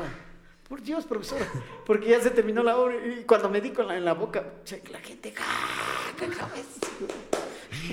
Y, y la profesora ya sale, salimos, ¿no? Y a todos abrazó, pues, de- era el, el último año de, de- de estudio, que estudió cuatro años con ella. Y a mí no me abrazó, me mandó al diablo. Me dijo, lárgate de aquí, no te quiero ni ver. No te quería. No, o sea, no. Mm, siempre decía, haces reír, de ganas, de ganas de reír. Y le digo, pero profesora, eso no fue mi culpa. Y no, no, no te quiero ni ver. Y nunca más me volvió a ver. Hijo Y ese era el examen claro. ya cuarto año. Y después hice el, el examen de, de grado. Había que hacer el, eh, el examen práctico de grado. O sea, haces un teórico y después del práctico, que puedes hacerlo en cualquier eh, eh, compañía teatral o, algún mon- monólogo, un montaje donde te van a calificar tu actuación. Ah, y ok. justo le, Y es libre. libre, o sea, tú haces cualquier eh, estilo, de, estilo de teatro, cualquier, sea, ajá. sí, cualquier género. ¿Tú qué hiciste? Eh, me tocó el avaro de Molière, comedia. Comedia, porque la compañía ecuatoriana de teatro me, me dijo, Mosco, haz aquí pues, vamos a montar el avaro y vos, tú vas a hacer el avaro de Molière, que es una comedia pero clásica, chuta, buenísima. Y me tocó la rusa, Ilonka Vargas, Víctor Hugo Gallego, los tres profesores. Te calificaban los tres. Los tres tienen que ir al, a- y hacíamos en la temporada en el Prometeo. Y los profesores van a cualquier día, pues, o sea, tú no sabes qué día van a ir. Entonces ellos están ahí de público y te califican. Entonces yo decía, no me avisarán cuando estén aquí para... Claro. para no, comprometer ahí el. yo que entro en primera fila la rusa. Y como seria, si no se reía, pues. Bueno, llego a la, a, a la facultad y ya dije, eh, ¿cuánto me pondrán? ¿Un 7, un 6? Pero el Víctor Hugo Gallegos, que era mi profesor más, que se llevaba bien conmigo, dijo, él me ha de poner un 10. Entonces ahí ya compenso y ya pasa el año. Claro, ahí, sumando los decimales y pasa. Entonces voy a, la, a ver las notas, nervioso, pues ahí, y todos, todos, todos nerviosos, voy a ver las notas. La profesora rusa, 10. Ah, bien. Tamara, eh, la Tamara, Tamara Claucova, 10. Lonca Vargas, que era la, la peor, eh, la, no, la, la gran profesora de, de la escuela, que era bravísima también, era, Claro. todo el mundo le tenía miedo. 10. Bien, y, ahí. y ya dije, "Uy, Víctor Hugo Gallego, 7. El profesor Pana, 7, hermano. No. O Qué loco. es la historia que pasa. Oye, y dentro de la academia, dentro de como estudiar teatro, ¿de alguna manera existe como un menosprecio a la comedia? ¿O existe como que la habilidad de hacer reír es como un poco inferior a la habilidad de hacer llorar como en el drama o hacer sentir Ah, estos momentos siempre intensos? sí. Siempre dicen que es más fácil ah, ah, hacer llorar que hacer reír. Dicen que es más fácil hacer llorar que hacer reír, pero no hay como un, un- justo tu profe se enojaba contigo por hacer reír, no debería haberte premiado por eso. Lo que pasa es que mm, ella, ella decía que sí, y tiene razón, o sea, mi es muy fácil para mí hacer reír. O sea, no puede estar un momento sin hacer reír. Claro. O sea, a mí me gusta reír y que se rían todos. Ajá, ajá. Y para mí es muy fácil. O sea, Claro. te cuento cualquier cosa y ya, te- Natural, ajá. ya sale alguna cosa y ya te hago reír. Entonces, eh, eso es, o sea, para mí era muy fácil hacer reír. Es Claro. fácil, o sea. Ajá. Y ella lo que quería solo era O sea, ampliarte el abanico. Eso, eh, ella quería que yo no, no solo me, me, me, me encaucen, me, me, me guíen, me meta ahí de hacer reír, Claro. sino que abarque toda, todo. Puedo hacer dramáticos también, Ajá. personajes dramáticos. Que también ahí, por ejemplo, hay grandes cómicos Sí. que han- hacen drama, eh, grandes cómicos que quieren hacer dra- Drama. drama, drama y no, no pueden. Y no Pero pueden- también ajá. los dramáticos, lo- los dramáticos quieren hacer comedia y, y es difícil. Ajá. Para un cómico es fácil hacer drama. Eh, eh, No es tan fácil, pero, Sí. pero es, es muy bueno. O sea, Claro, creo que ya ahí juega bastante el imaginario que tú le creas a las personas. Me, me hace mucha alusión a esto de que este actor Adam Sandler recién lanzó, él ha hecho comedia toda su vida y recién lanza una peli de drama y no le puedes ver tanto con seriedad al man. claro. Así como ver a Jim Carrey igual haciendo drama es como te da chiste aunque no de chiste. Justamente eh, tú te debes haber topado con eso también. Mm, Bueno, en las que hice. Regálame un poquito de, de chicha, ¿no? De chicha. De- eh, ¿Sabes qué? A mí sí, me, sí he hecho papeles dramáticos. Sí, sí has hecho papeles Sí, dramáticos, sí claro. he hecho, ajá. sí he hecho, pero... Y es como que la gente ya me encasilló en comedia. Exacto. Yo me acuerdo que con Cristo Pepe Morán hicimos una obra. Siempre hemos hecho comedia con ellos. Es tu equipo, claro, es tu Y, team. y- y- y un día hicimos una, un, un sketch, eh, una obra dramática. En serio, entre los Sí, que entre hacen los comedia tres, full entre tiempo, los claro. tres. ajá. Entonces ahí viene el, el ¿cómo es? Eh, hicimos una obra, que, verás, o sea, fue una, una obra que cantó mucho, pero no se vio mucho, o sea, ¿cómo te explico? No tuvimos mucho eh, de estar en, en- en escena, o sea, Fue un hit volátil. sí, fue así. Porque con Pepe Morán hacíamos, dos, eh, los dos actuábamos, nos dirigía Cristo Bauman. Ah, ok. Entonces, por ejemplo, los dos hacíamos, ¿te das cuenta? Hacíamos creo que 18 personas cada uno. Hijo de madre. Era una filmación, la obra se llamaba Piedras en sus bolsillos. Ya. Nosotros hacíamos, la- el director de la película, los actores, Ajá. hacíamos eh, los niños que veían la, cómo se estaba filmando una película. Claro. Eh, la directora en su camerino, hacía, los campesinos también que veían la- lo que estaban filmando estos extranjeros ahí. Ajá. Hacíamos 18 personas cada uno Y eran dos. y éramos dos, o sea, Ajá. era, e- ese era el trabajazo que nos hizo Christoph Bauma, que por ejemplo, en plena escena, solo los dos con, con vestuarios negros, íbamos a para una esquina del, del escenario, Y que cambies. pa, te ponías unas gafas y ya cambiabas de personaje. Girabas y te ponías una gorra y ya eras otro personaje. Y Ajá. actuábamos así como personajes. Entonces es lo que fascinó mucho a la gente, ¿no? Ujú. Ese, ese, ese cambio, solo con elementos así, Claro. pequeños elementos que cogíamos ese momento y girábamos y éramos otros personajes. Entonces, yo eh, ahí era así, hacía de mujer también, sin bigote, o sea, Ah. entonces me ponía unas gafas de, de mujer y hacía de la, del ayudante del, del director, Ajá. con una tablita y, y dirigía la escena, cómo va a ser. Después me viraba y ya estaba haciendo acá, claro. me ponía el sombrero, hacía de, de un campesino y todo así. O sea, esos, tra- esos trabajos, es, por ejemplo, ahí era dramático. Irte de polo ahí- a polo, claro. Ahí, era dramática toda la, la escena, o sea, la- toda la obra. No era comedia. No era comedia, era dramático. Y, y sabes que a lo que ya se termina la obra, Ajá. nosotros ahí eh, conversa- siempre conversábamos con la gente, nos despedíamos, siempre les esperábamos afuera para despedirnos y decir que si les gustó que, Ah, que claro. ayuden así. que decimos a la gente ahí, El boca a boca, claro. el boca a boca. Entonces ahí la gente, eh, hubo un- un- una persona que me dejó, me, me dio un, como un chislazo, o Ya. sea, una bofetada para despertar. Me dijo, usted, usted me robó el día de hoy, dice. Usted me robó. Más bien debería devolverme las entradas. Dije, "Chuta, ¿qué hice, no? No. Y digo, devolverle las entradas, pero ¿qué hice? Pero dice, señor, yo vine acá a reírme. Porque estaban ustedes, Sí, yo vengo acá a reírme y, y traje a mi familia porque les gusta la- lo que ustedes hacen, pero ahora me- usted Me manda deprimido. me manda así, como, sí, no vine a reír, yo vine a reírme, entonces usted me robó, pues. Tiene que devolverme. ¿Te das cuenta? ¿Sabe qué ve? Claro. Ajá.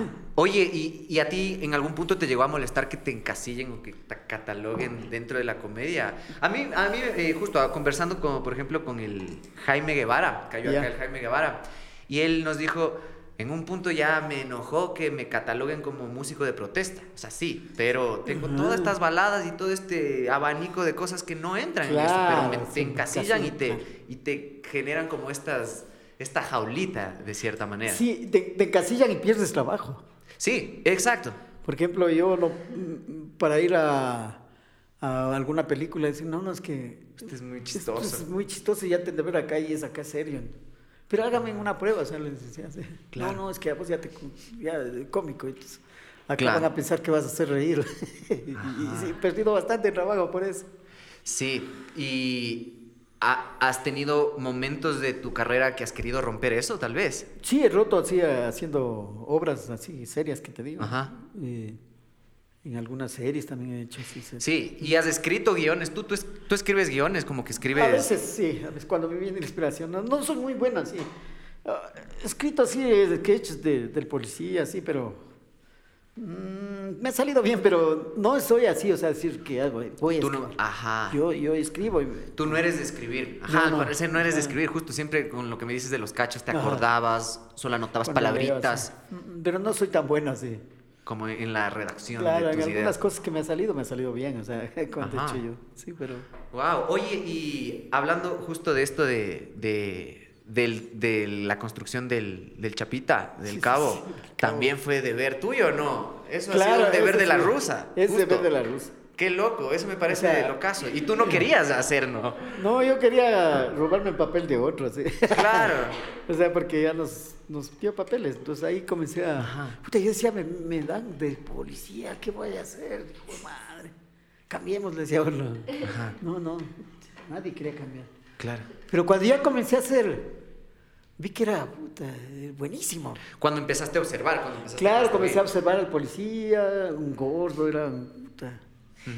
Tacho- Tachotas en ese tiempo, unos Claro. 50.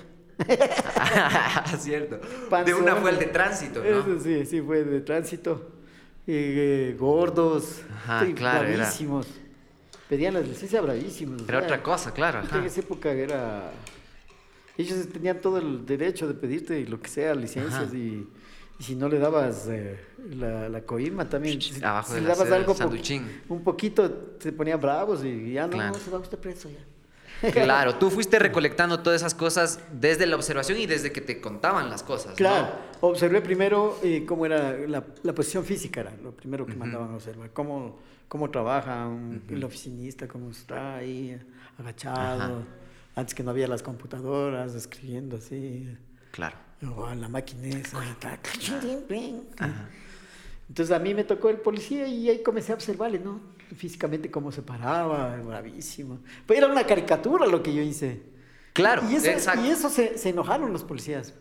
Sí, Porque pues. verás, el policía- yo conseguí un uniforme kaki de, de- de- era de, de la Academia Patria, que había una academia militar Claro. Patria, que un primo mío era alto y gordito, entonces me prestó la- el uniforme, me regaló un Claro. viejito Ajá.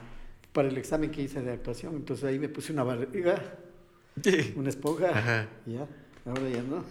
A ver, no hace falta. Entonces, la- todo el tipo así bravo, ¿no? Y, Claro. Y en ese tiempo no tenía bigote, me pintaba el pegabas bigote, me ponía arrugas para vegetarme. Ajá. Entonces ahí el- todo el hablado del tipo así parado y todo.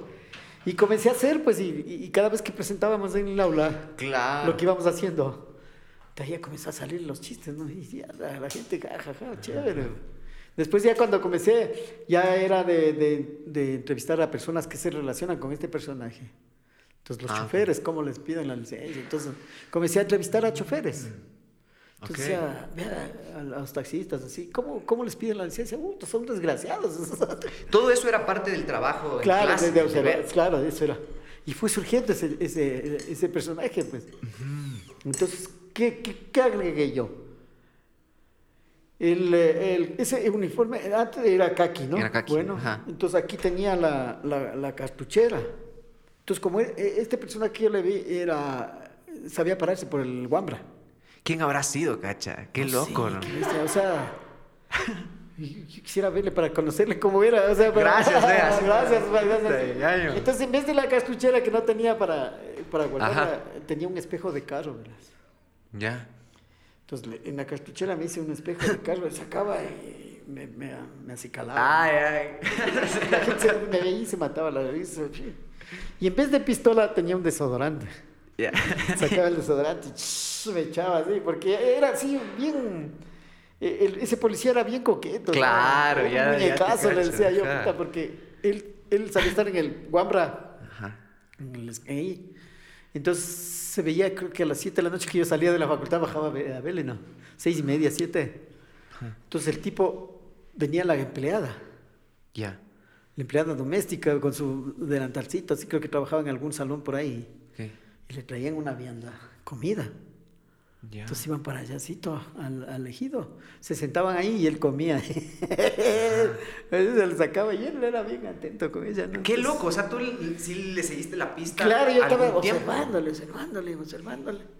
Y le veía cómo era con la, con la, con la empleada, ¿no? Y tiene una dulzura y Coquetona para aquí, pase por acá, parecía torero. Cuando le hacía- Claro. Todo eso le fui aprendiendo, ¿no? Claro, claro. todo Pase por aquí, mi amor. y Hasta luego. Y se despedía así.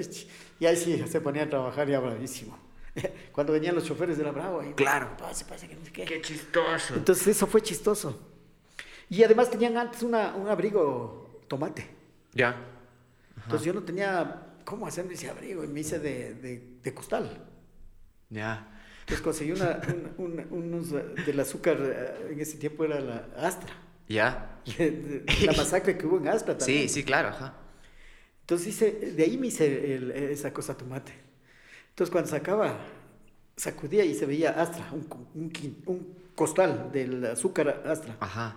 Entonces a lo que me hacía así, a lo que me ponían era, tenía mangas, tenía todo y era pintado con, con spray de tomate. Ajá. Entonces la gente se mataba la risa porque de un Claro. costal era el... El- el chaleco. esa- esa cosa de... Como chaleco, pero Ajá, antes era ajá. grande hasta la... Hasta la Claro, era como cubreaguas, parecía Eso, cubre ¿verdad? aguas. Ajá. Entonces la gente ya solo viéndome entrar ya se mataba la risa. Claro. Oye, ¿y qué? O sea, ¿fue tan fuerte esa experiencia para ti que decidiste quedarte con el personaje después? ¿O tú te graduaste y adoptaste el personaje o una vez que ya lo desarrollaste, ese mismo momento ya lo empezaste a poner en práctica? Sabes que ya eh, comencé a trabajar, a trabajar y, y- y lo hacía para también para examen de voz. O sea, hacer, ah, teníamos que hacer un sketch y, y practicar la voz y trabajar con el- la voz, el- la expresión corporal y todo. O sea, te sirvió para varias cosas. Entonces me iban dando ideas los, los, los profes. O sea, este personaje está bueno, ya, ya tiene para, para, para una entrada y haga, haga ese sketch así y se va a ganar un poco de plata por ahí. Ah, sí te Ahí lo sí. sugirieron. Entonces ahí comencé. Comencé ya lo del Chapa. Pero anteriormente ya tenía otros sketches que, que hacía. eh, El betunero. Ya. Ya hacía el betunero. Ah, ok, también de observación. De, sí. de observación. Oye, qué loco. Entonces fue netamente como un consejo de tus profes y del ambiente de la U que te dijeron como, vaya, de ese... Claro. Está ya bueno. veía también ahí en el ejido. hab- Había los, los betuneros que a la hora de almuerzo se reunían ahí a jugar bolas. Ya. Entonces ahí estaba observando a los, a los chicos que pasaban ahí. Conversaba con los limpiabotas, así, conversaba. Decía que a esta hora nos, nos reunimos. Decía, venía uno que trabajaba en una mecánica. Ujú. Y venía otro que vendía las cocadas y el betunero. Ya. Entonces me gustó mucho porque vi una foto de un betunero eh, que me impactó mucho, me, me sacudió. Claro. Era un betunero que estaba descalzo y creo que tengo por ahí esa foto, yo le guardé. Y, y él estaba observando y co- con, un hilo sacaba, ¿cómo es? Eh, queríamos sacar las monedas que caen ahí en, en- en- en una, era una reja ahí, en el piso. Como un desagüe o algo así. Sí, Ah, ya, ya, ya. con una mon- moneda y un, ¿cómo es? Está sacando, ¿cómo es? Él Saca al último, se ve una foto que saca las monedas que están abajo con un imán. Ah, ya. Entonces, yo le vi a él, o sea, la vestimenta y todo, me pareció chéverísimo, o sea, pa, me impactó eh, eh, la imagen de ese niño Esa escena. con su cajita y sus pies descalzos y sacándose una moneda que había caído por ahí. Ajá. Y lo que trabajaban, entonces comencé a observarles a estos peladitos. Y ahí salió el, el- el sketch de... Y eso lo hacías, eh, lo presentabas a la par que estabas estudiando. Claro, eso lo hacía así, en, en presentaciones en barrios, así, donde iba. Siempre estuviste como activo mientras ya estudiabas. Claro, ya desde el segundo año ya empecé a trabajar en compañías. Ah, buenísimo. Eso te ayudó full, Entonces seguramente. hacía papeles cortos así. Pero, Claro. Pero ya, ya me ganaba algo de plata. Y más que nada también como a hacer práctico todo este Claro. conocimiento pseudo teórico del teatro. Claro, o sea, ya me sentía yo ya profesional ya. Claro, incluso ya ibas generando una audiencia para después. Seguramente mucha gente también te vio en esos primeros. Claro, me, me vieron en ese. Después del Chapa no les gustaba mucho. Decían, no, esa del Chapa está fea. Ah, no jodas, ¿en serio? Sí, o sea, porque era corta y no tenía. No sabía qué, qué terminar. El Chapa. Ah. Y estaba recién empezando eh, a dar forma. Claro, O estaban sea, la- La del betunero es chévere, ahora esa es- me, me llevaban así, que sea a pueblos, a provincias así. Entonces hacía la del betunero, que era súper bonita esa historia. Ajá. Y, y hace poco tiempo hice el betunero ya con guata y este, este betunero gordo, eh, lo que era flaquito. Ah, qué bacán, pero sí lo retomaste. Lo hice en una en homenaje a un compañero que murió, a Germán Ok. Núñez, que era el que me ayudaba a ver la- la- el personaje. Wow. Y él murió y hicieron un homenaje en la Casa de la Cultura. Entonces ahí hice el betunero a los años. Qué foco. Entonces ahí me daba cuenta que, que gustó mucho, o sea, porque como yo estudiaba teatro, también hacía pantomima, me, me encantaba la pantomima, el Ajá. mimo. Tú te fuiste a Entonces, estudiar parte mimo. que- parte del betunero que hacía mimo, o sea, en el baño. Ah, increíble. Entonces ahí aplicaba el mimo y todo. Entonces esa encantaba mucho y fue una historia hermosísima. Qué bacán. Sí, Qué o bacán sea- que la hayas retomado. Seguramente para ti fue como reencontrarte Sí, con o sea, hacerlo a los años, a los años, en el, en, el, en, el, en el Teatro Nacional. Y la gente me aplaudió fuerte ahí. Qué Se sentí chévere, ¿no? Sí. En homenaje a un compañero muerto que, eh, que, que me ayudó en la construcción del personaje y todo. Ah, qué increíble. Oye, es que tu, tu humor es muy específico también, como que tienes un, lo que tú dices esto de la sal quiteña y como que tú tienes palabras muy tuyas y de una manera de construir los chistes muy tuyos, justo alejados de esto del humor negro. Tienes como, digámosle, un humor apto para todo público, de Ah, cierta manera, como, y que Sí. tienen contenido social también. Claro, Eso- también, sí. Le dije igual al, al Jaime Guevara que él también tiene canciones de contenido social Claro, fuerte, claro. pero es como, oyes y es apto para todo público, para Claro. generar cuestionamiento. ¿Cómo es tu relación o cómo ha sido tu relación con el humor negro? Tú desde un inicio supiste que era por este lado como de, de como utilizar palabras no tan fuertes, de narrarlo de una manera que sea entendible para todo público, o cómo se fue dando esta relación de alejarte del humor negro y no caer en esto, que un poco en la comedia ecuatoriana y la tele ecuatoriana lo ha ido como seteando así, como que en el imaginario hay esta parte de- igual de la cosificación de la mujer, como que utilizar estos recursos de la risa fácil que muchos Sí, sí. comediantes lo dicen también. ¿Cómo fue para ti construir esto del humor fresco, pongámoslo así? Eh, Siempre he, he pensado que, por ejemplo, el, eh, tengo público infantil. Sí. Voy a un pueblo y están ahí todos ah, mayores, niños. Entonces hay que respetar eso también, ¿no? Se puede dar. Por ejemplo, ah, por la necesidad me ha tocado a mí contar chistes, o sea, cachos. Claro. Porque hay bares en donde uno va a hacer humor, así. Está otro tipo de público. Eh, sí, ahí hay público adulto, entonces ahí, ahí me ha tocado adaptarme y, Claro. y- y sobrevivir de eso, o sea, contando Ajá. cachos fuertes también. Pero sabes dónde mover esa línea. Claro, o sea, también empiezo suave con los chistes. Tanteando. Y, y tanteando al público. Y si de pronto les digo un poquito fuerte, dicen, claro, ¿qué sí, sí. Claro. Vos siempre ah, preguntas, ah, igual. Claro, o sea, les iba a contar esto del burro, del Drácula y, y entonces algunos que me han visto porque me han grabado ahí, entonces han subido a redes. Ajá. Sí, hay un montón. sí, hay un montón que me han subido a redes, entonces dicen, esa del sé cuál, es que es muy fuerte. No, no, pero les voy a contar ahora este, este que es más suave. No, no, no, todo el mundo ya sabe. Claro. Entonces, entonces ya comienza a contar y ya, ajá. bueno, me ha salvado a mí eso. ¿Qué, qué, qué- Claro. puede ser eh, contraproducente con lo que uno ha hecho, no? O Sí. sea, hacer un humor así fácil, como dicen. eh. Sí. ¿Cómo es? O sea, Pero- tienes algo que destruir de algo que tú ya has ido caminando mucho tiempo. Claro, claro, o sea, ya me siento mal yo también a veces. Claro. No te representa tanto. O sea, e- económicamente sí. O sea, Claro. me, ha logrado sobrevivir. Ajá. Eso. Ajá. ajá. Pero sé que no está bien, o sea, mi humor es otra cosa. O sea, Sí. hacer sketches, pero chéveres, así, con contenido y todo. Tú dices una cosa que me pareció súper interesante, eh, hablando justo esto del, del humor negro y como de un humor que no viene mucho de tu línea ni de tu puño, digámosle, que tú eres un obrero del teatro, entonces que tú actúas lo que te pongan. ¿Qué tanto se mueve eso? ¿Tienes algún código personal que digas esto sí no actuaría o si es que no tiene, no me conecta de alguna manera voy a rechazarlo? ¿Te ha pasado eso? Sí, sí, me ha, sí me ha pasado.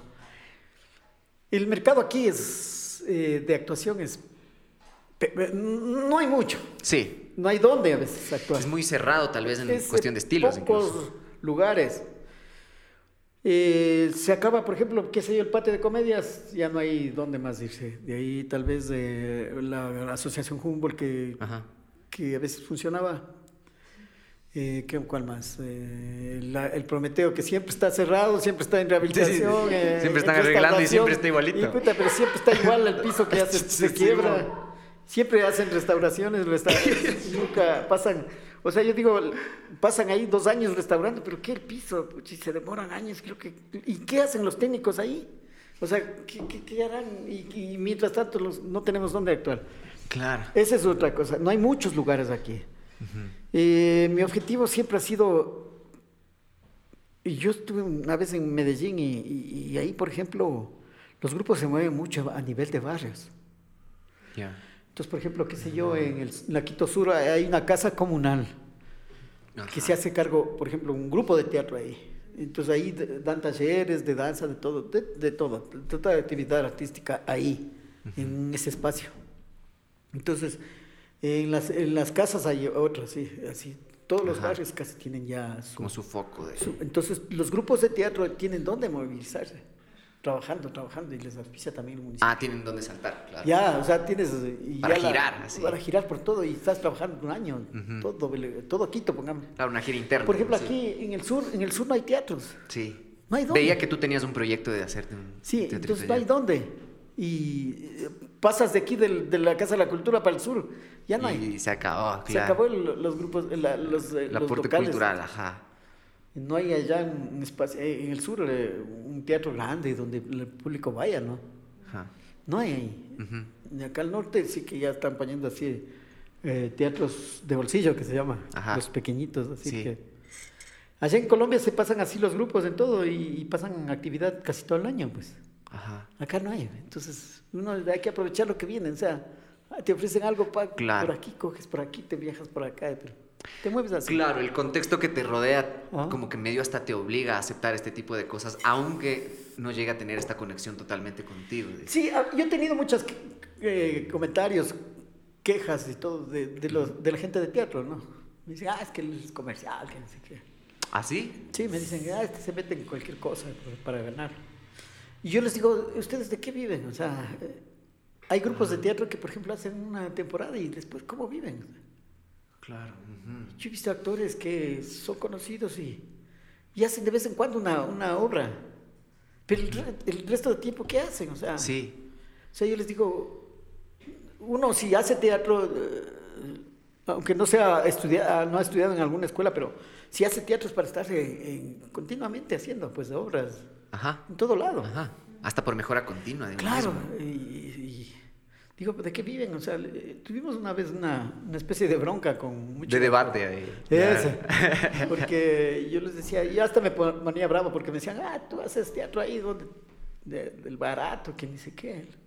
Le digo, es que yo, yo vivo de esto, o sea, tengo que buscar algo, donde, donde alimentar mi familia, pues. Claro, O sea, de, de qué puedan vivir mi- mis hijas, mis hijos. claro, claro, claro. Tú tenías una necesidad más grande. Claro, o sea, yo les digo a ustedes, ¿cómo, cómo eh, discutíamos con algunos actores? Les decía, ¿y ustedes cómo viven el resto de años si hacen una temporada? Y después, ¿qué, qué, de qué- ¿a qué se dedican? O sea, yo, yo me dedico 100% al teatro y, ah, y vivo de esto. O sea, mi Obrero de teatro, esto. como tú dices, Sí, justo, siempre, ajá. 40 años ya estoy ahí. Desde que me gradué, entré a la escuela, estaba trabajando. Sí, solo, nunca he dejado de hacer teatro.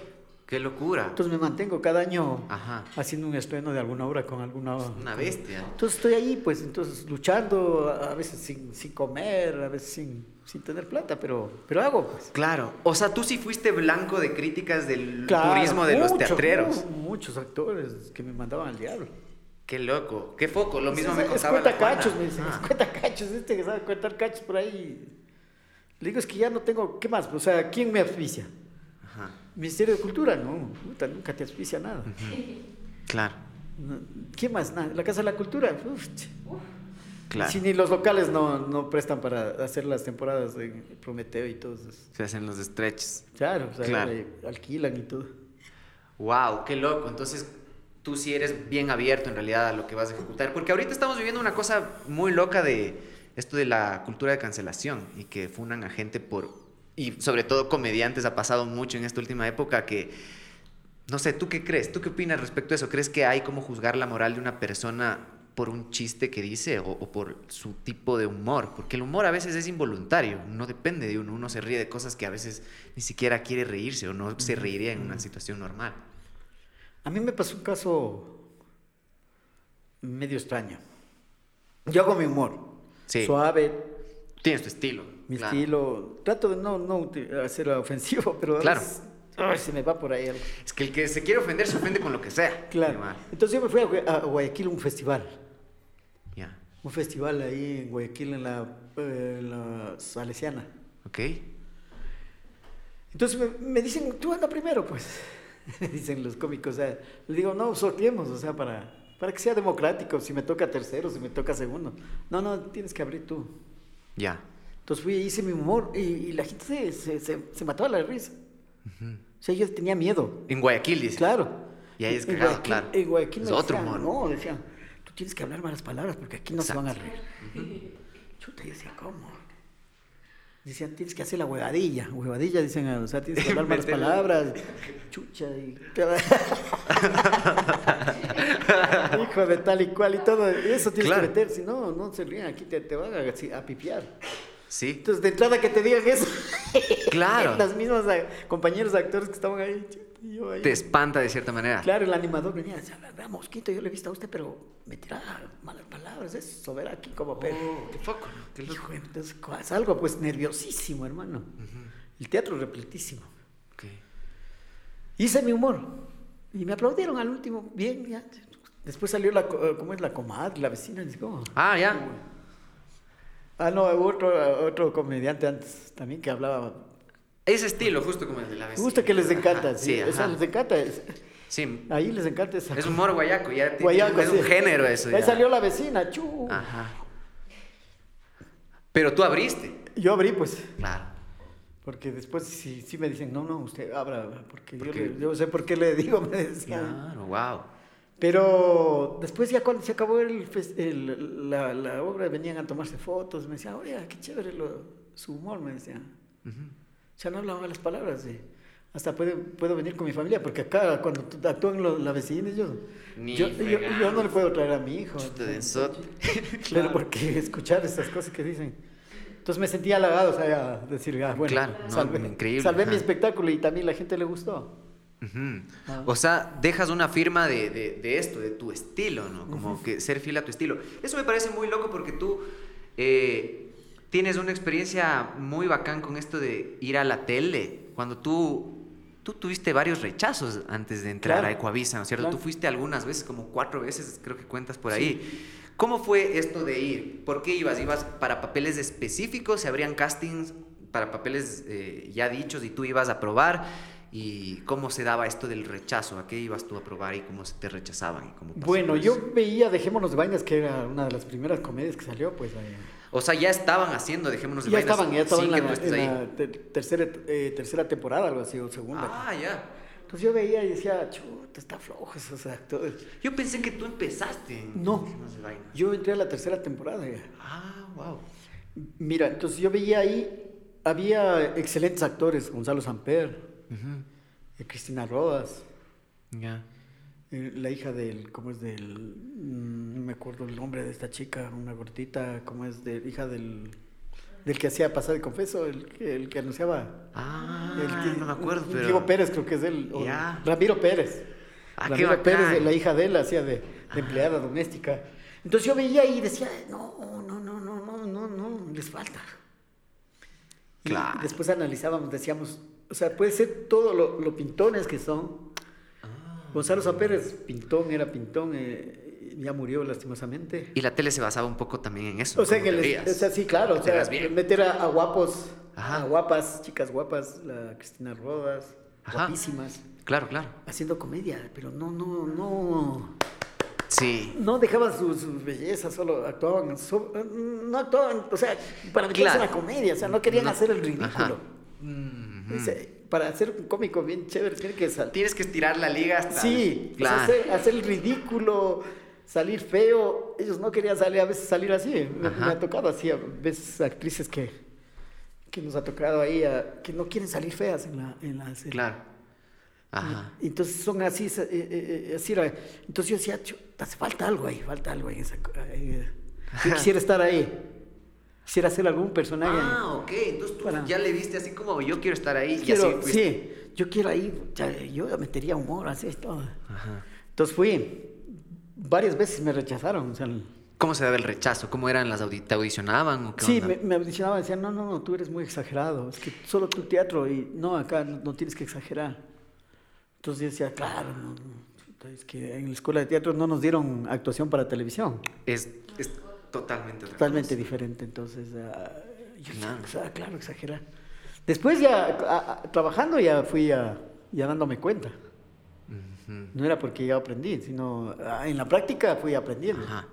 Ok, y te fueron diciendo eso. Y a una cosa muy loca del rechazo o de toparte con una situación como estas es que tengas la motivación de volver a salir y volver a ir. Creo Claro, que ahí es donde la mayoría de personas es donde cae. Claro, o sea, se, se, se despecha. Exacto. Entonces, no, yo decía, tengo que estar ahí, tengo que estar ahí. Y siempre fue porque querías entrar a Dejemos claro, Vainas. decía, ahí esa, esa comedia está fea. No hacen reír, o sea. Qué loco, tú decías, yo les voy a ayudar. Yo, eso, o sea, yo meto ahí el humor, yo les voy a Claro. ser chistoso, si va a ser ahí, yo tengo, y, ¿sabes? Decía, ahí falta, falto yo, falto yo, ¿verdad? Qué bien, qué Claro, bien, qué falto yo, o sea, ajá. No sé si cómo es la selección, así, algún Ajá, jugador que decir, yo falta ahí para meter gol, algo. Claro. Tengo que dar la, estocada final. Y así fue. Entonces ya creo que tanto me vieron ahí que dijeron, ya, démosle chance a este enano. O sea, por la insistencia fue Sí. que te llamaron. Sí, ahí me, me llamaron y hice un papel cortito, me acuerdo. El primer papel que hice era, en Dejémonos de Vaina estaba, ya entró Santiago Naranjo, Ok. Marto Maza, eh, la Elena Torres, ya estaban ahí. Ya estaban antes de que tú entres. Sí, y ahí, y ahí voy yo. Ya cambiaron todo el elenco. Ya entró Ah, sí, el, el Ponce, como es Marco Ponce. Qué loco, yo no me acuerdo del otro elenco, ¿cachas? No. Yo les tengo justo a los que me estás Claro, yo diciendo. sí me acuerdo porque yo ya, ya veía. Claro. Entra, entra, eh, Marco Ponce, eh, Martos Maza. Ajá. eh, como es de una chica peruana, como es una que vive en Guayaquil, no me acuerdo qué hacía la esposa, entraron ya cómicos, Mm, Santiago Naranjo cómico, ujú, ujú. Marta Maza cómico, Claro. el Elena Torres, las malujitas. Entonces, Claro. ahí me dieron un papel de mesero, ¿verdad? Yo tenía que servirles a... a- Para audicionar. No, no, ya me dieron... Eso ya era para la- Ah. para la- un papel, ya creo que cansados, dale un papel corto. Entonces me dieron un mesero que le servía al Santiago Naranjo y a una chica que venía de Argentina. Ya.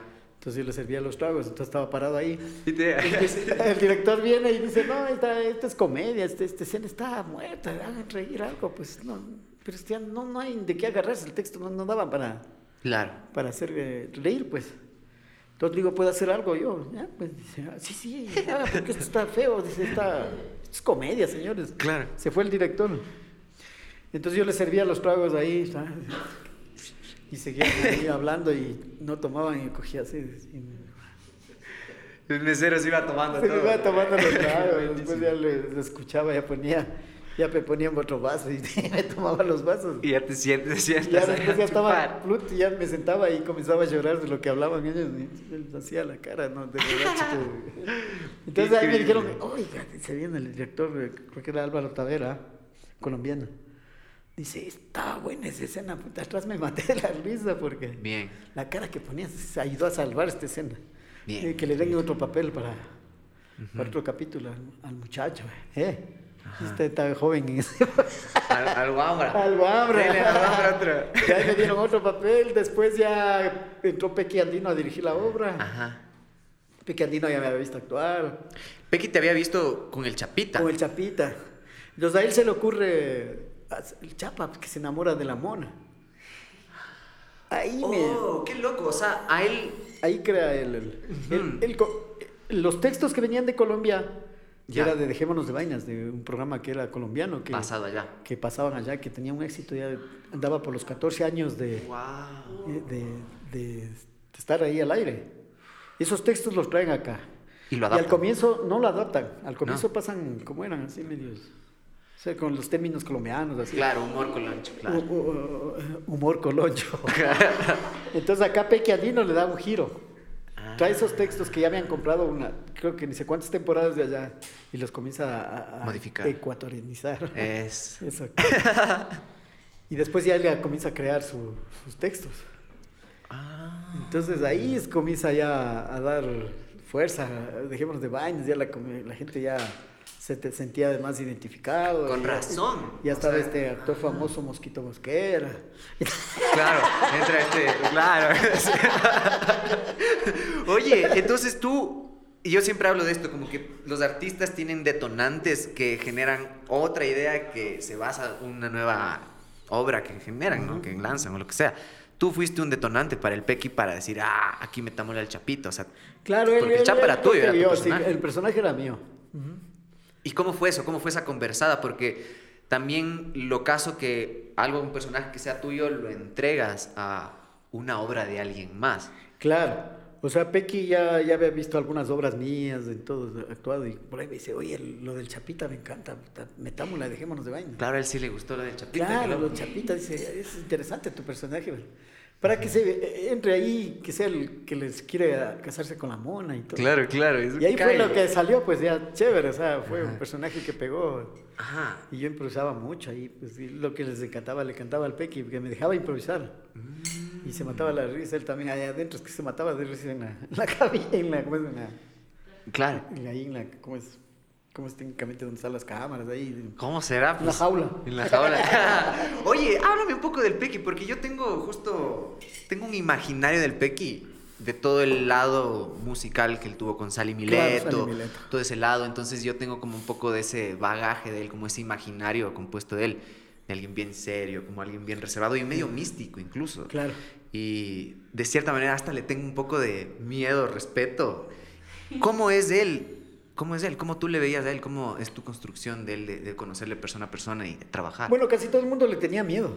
porque es Entonces no estoy tan es alejado. enojada- se enoja mucho, se enoja Ya. mucho y, y estalla. Ya. Pero conmigo eres diferente, o sea, Ujú. él siempre me daba ánimo, ¿no? Decía, oye, esa escena estaba buenísima, la que dijiste esto. Entonces me daba ánimo. Ah, qué validación, sí. qué bien esa cosa que dice, así seguirás. Que, que-". Siempre me estaba dando, como decir, chévere, hermano, o sea, Ajá. síguele, síguele ahí. Claro. Sí, Ajá. entonces, pero él, él cuando dirige, las obras es bien fuerte, o sea, él nos dirigió algunas obras, al Santiago Naranjo, Ya. a Marta Maza y a mí. Trabajaste mucho con él, claro. Entonces él eh, nos dirigió y es fuerte, o sea, se enojaba. A tal punto que una vez hizo un escenógrafo, una escenografía, hizo un escenógrafo. le hizo para que le ya. hizo una escenografía para una obra que se llamaba Rama Dame y Chocolate, que, que hacíamos los tres. ¿Ya? Y tan fuerte era que el- el- la- la- la- las iras de que le lanzó en la escenografía al escenógrafo. Ah, no jodas. O sea, eh, eh, sí, en realidad estaba mal hecha la escenografía. Sí, estaba mal hecha, hermano. Además, había, creo que el, el escenógrafo había comprado tablas, palos de, la- de, de- de- de sobras de en la carpintería que les da. Que atrás estaba todo puro, eh, eh, ¿cómo es de...? Remechadas. Rem- Remendado, así, palos largos. O sea, les unió con unos palos Otros chiquitos. palos, pero claro, ya cuando armó la ya. escenografía, ahí se iban cayendo. Y el Pequi estalló. Y el peque estaba bravísimo, decía, no.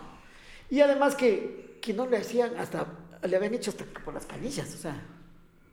El Ya. tipo no había tapado todo, pues. Entonces con- había puertas ahí que se nos veía que pasábamos así. pas- No. Entonces se veía, o sea, estaba, estaba mal, o sea, ese escenógrafo no, no, había, no había estudiado escenografía, nada. Claro, claro. Ese era un carpintero que llegó ahí y creo que le hizo al tipo para... Y él se puso escenógrafo, eh. Qué loco. y llegó al punto llegó de, de que bestia, esto no sirve, se sube y arrancaba así y le lanzaba al pobre que estaba ahí en, la- en- en las butacas. Qué foco, en serio. Y el tipo le lanzó tanto que nosotros también nos quedamos asustados viéndole cómo, cómo se puso. La euforia del man. Lo que pasa es que también es de- le gusta como perfección, ¿no? En, la- en las obras. Claro. O sea, si nosotros, de yo me ponía así medio... A mí que ojalá no ¿Te me hable. cuenta? Cogió, la escenografía, le sacó así, pero con una fuerza que nosotros también nos quedamos, ya estaba clavada y ya te digo que pero, pero no había estado tan no. clavada bien, que ya se iba cayendo. de la- ¡Qué denso! incluso la puerta abríamos y después queríamos cerrar, ya no, ya no cuadraba. Sí. Hasta yo casi le ayudo a botar el escenografía. Entonces le lanzó y el pobre escenógrafo no vino nunca más, hermano. A cobrar lo que había hecho, nada. ¿eh? O sea, ya eso terminó ahí en el teatro, ahí en las butacas. Chute. Y después sacando a nosotros afuera para ir a quemar ahí. Entonces el escenógrafo Es también le ve o con miedo al El Pequi es así, Claro. o sea. Es un buen director, pero tiene sus arrebatos, ¿no? Claro. ajá. Mucha gente le tiene miedo por eso. ¿Y cómo era el proceso creativo de los guiones o de las historias de Dejémonos de Vainas, ya que tú entraste con tu personaje? ¿Tú dejabas que él escriba y le dé como la dramaturgia a tu personaje? Porque tú ya tenías como una dramaturgia atrás de. ¿O tú aportabas bastante en, en el proceso de la escritura de los sketches? De los Él, le había encantado el personaje, entonces ya tenía la idea, entonces me escribía. Ajá. Entonces yo ahí ya leía los, los libretos y llegábamos a... Yo también tenía el recelo de que no le vaya a gustar, ¿no? Venga a insultar como sabía insultar Claro. a veces. De que no le guste qué cosa. Como Las improvisaciones Las que hacía yo. improvisaciones, eso. Ajá. Pero no cortaban, entonces chévere, yo como seguía improvisando y salían chéveres las, las cosas. que- O sea, tú te abrías bastante de lo que él te daba el guion. Me daba el guion, la base, todo ya. Pero si se me ocurría algo en escena, a veces, ¡pum!, se me ocurría. Ajá. Y él no, no cortaba, porque Ya. muchos directores cortaban, me cortan a mí. Ah, sí. Sí. Entonces, por ejemplo, dicen, no, puta madre, esto no está aquí Sí, dice. ¿Para qué te metes eso? Digo, pero la otra gente dice, está chistoso, güey. Pero es que lo que pasa es que yo ya, ya, ya, ya, ya llegas a esa parte y pum, doy cambio a otra cámara y vos sigues con alguna cosa. Mm, Entonces ajá. no me cogían el- el- la, la cuestión mía. Claro, tal vez ya hasta por una cuestión de apego a lo que ellos mismos Claro. quieren, que esté. O sea, según esto ya cambiaban a la otra cámara, a la, a la- a la cámara de Ah, acá. tú dabas la pauta para yo, que- yo, yo a veces seguía y, y ellos ya querían cambiar. y- Ah, claro, claro, claro. Entonces eh, decía, haz en el ensayo todo lo que vas a hacer. Eso está bueno, Claro. decía. Ujú. Pero hazle en el ensayo porque... Claro, difícil. No, no, me das chance para tu palabra final es esta. Entonces después ya me, me aprendí el texto, la última palabra. que Ah, claro, punto de Improvisaba antes para decirle la última palabra y ahí sí cambia. Ah, bien. O sea, yo también ya me comencé a acomodar. Te diste tus métodos para Sí. poder tener la libertad. Incluso. Ajá, claro. Sí. Qué bueno. Y esto justo, el Pequi tenía como mucha libertad de que tú juegues dentro de esa canchita que él sí, te daba. Y tú llevabas propuestas de cierta manera como para escribir de cosas que le puedan pasar al chapita en este... Claro, yo en el, en el guion ya iba poniendo chiste tal, así, anotaba, ya iba anotando. Entonces, cuando ya pasábamos en el ensayo, a ver, ensayemos, pa, pa, pa. O sea, no todo se daba en la improvisación, sí, hacías como Sí, tenía de ya, pero a veces ese rato me- se me ocurrió algo y salía tan chévere. hasta mejor. Mejor de Claro. lo que había pensado. Entonces, en el ensayo tenía que hacer casi todo para que el tipo ya vea cómo está, ya, el director. Por los demás, más que nada, claro. Y chévere salían las improvisaciones. Me salía un montón de, de- Me sentía en mi papayala. eh. Claro. Cuando el director me da chance de, de improvisar, me sale. No es como, por ejemplo, hoy hice una novela en Guayaquil que quien que diga Sí. lo que está ahí. Cuatro cuartos hiciste. No, ¿cómo se llamaba? Ese calle Amores. Calla amores, ¿verdad? Entonces ahí quieren que diga exactamente lo que dice ahí, no me dejan improvisar. Ahí tuviste que mantener. Me ahí, se me ocurrió algo y no podía decir porque decían, no, no, no, ¿para qué? ¿Y, y hubo alguna época en, en tu carrera en la que te co- costaba controlarte el no improvisar? No, yo sí, es, es sí medio difíciles para mí. Y claro, es que tú funcionas así. O sea, sí, o es sea, un montón se de me esta, cubre tu, un montón de cosas. o sea, tu catarsis está claro, en improvisar. o sea, es la- cosa que tengo ahí que Ajá. salen chistes de ese rato. Claro. Oye, increíble, increíble ver cómo, cómo hacían como este trabajo en conjunto. Lo que me parece más bacán aún de que de todo esto, de que hayas sido rechazado algunas veces y que luego termines en el puesto que tú querías, Claro. es que lo lograste con tu propio personaje. Tal Sí. vez en estas primeras audiciones en donde fuiste a probar, tal vez te cambiaban el personaje o te ponían algo que tal vez no te representaba de cierta manera. Sí, tal vez sí, puede ser. Vi, vi en un podcast que sigo mucho, hablaban justo de esto, de una entrevista a, a Guillermo del Toro, que es este director, que el man ganó Oscars. Y el man dijo como, lo más satisfactorio de todo esto es que lo gané con mis propios monstruos, con mi propio estilo.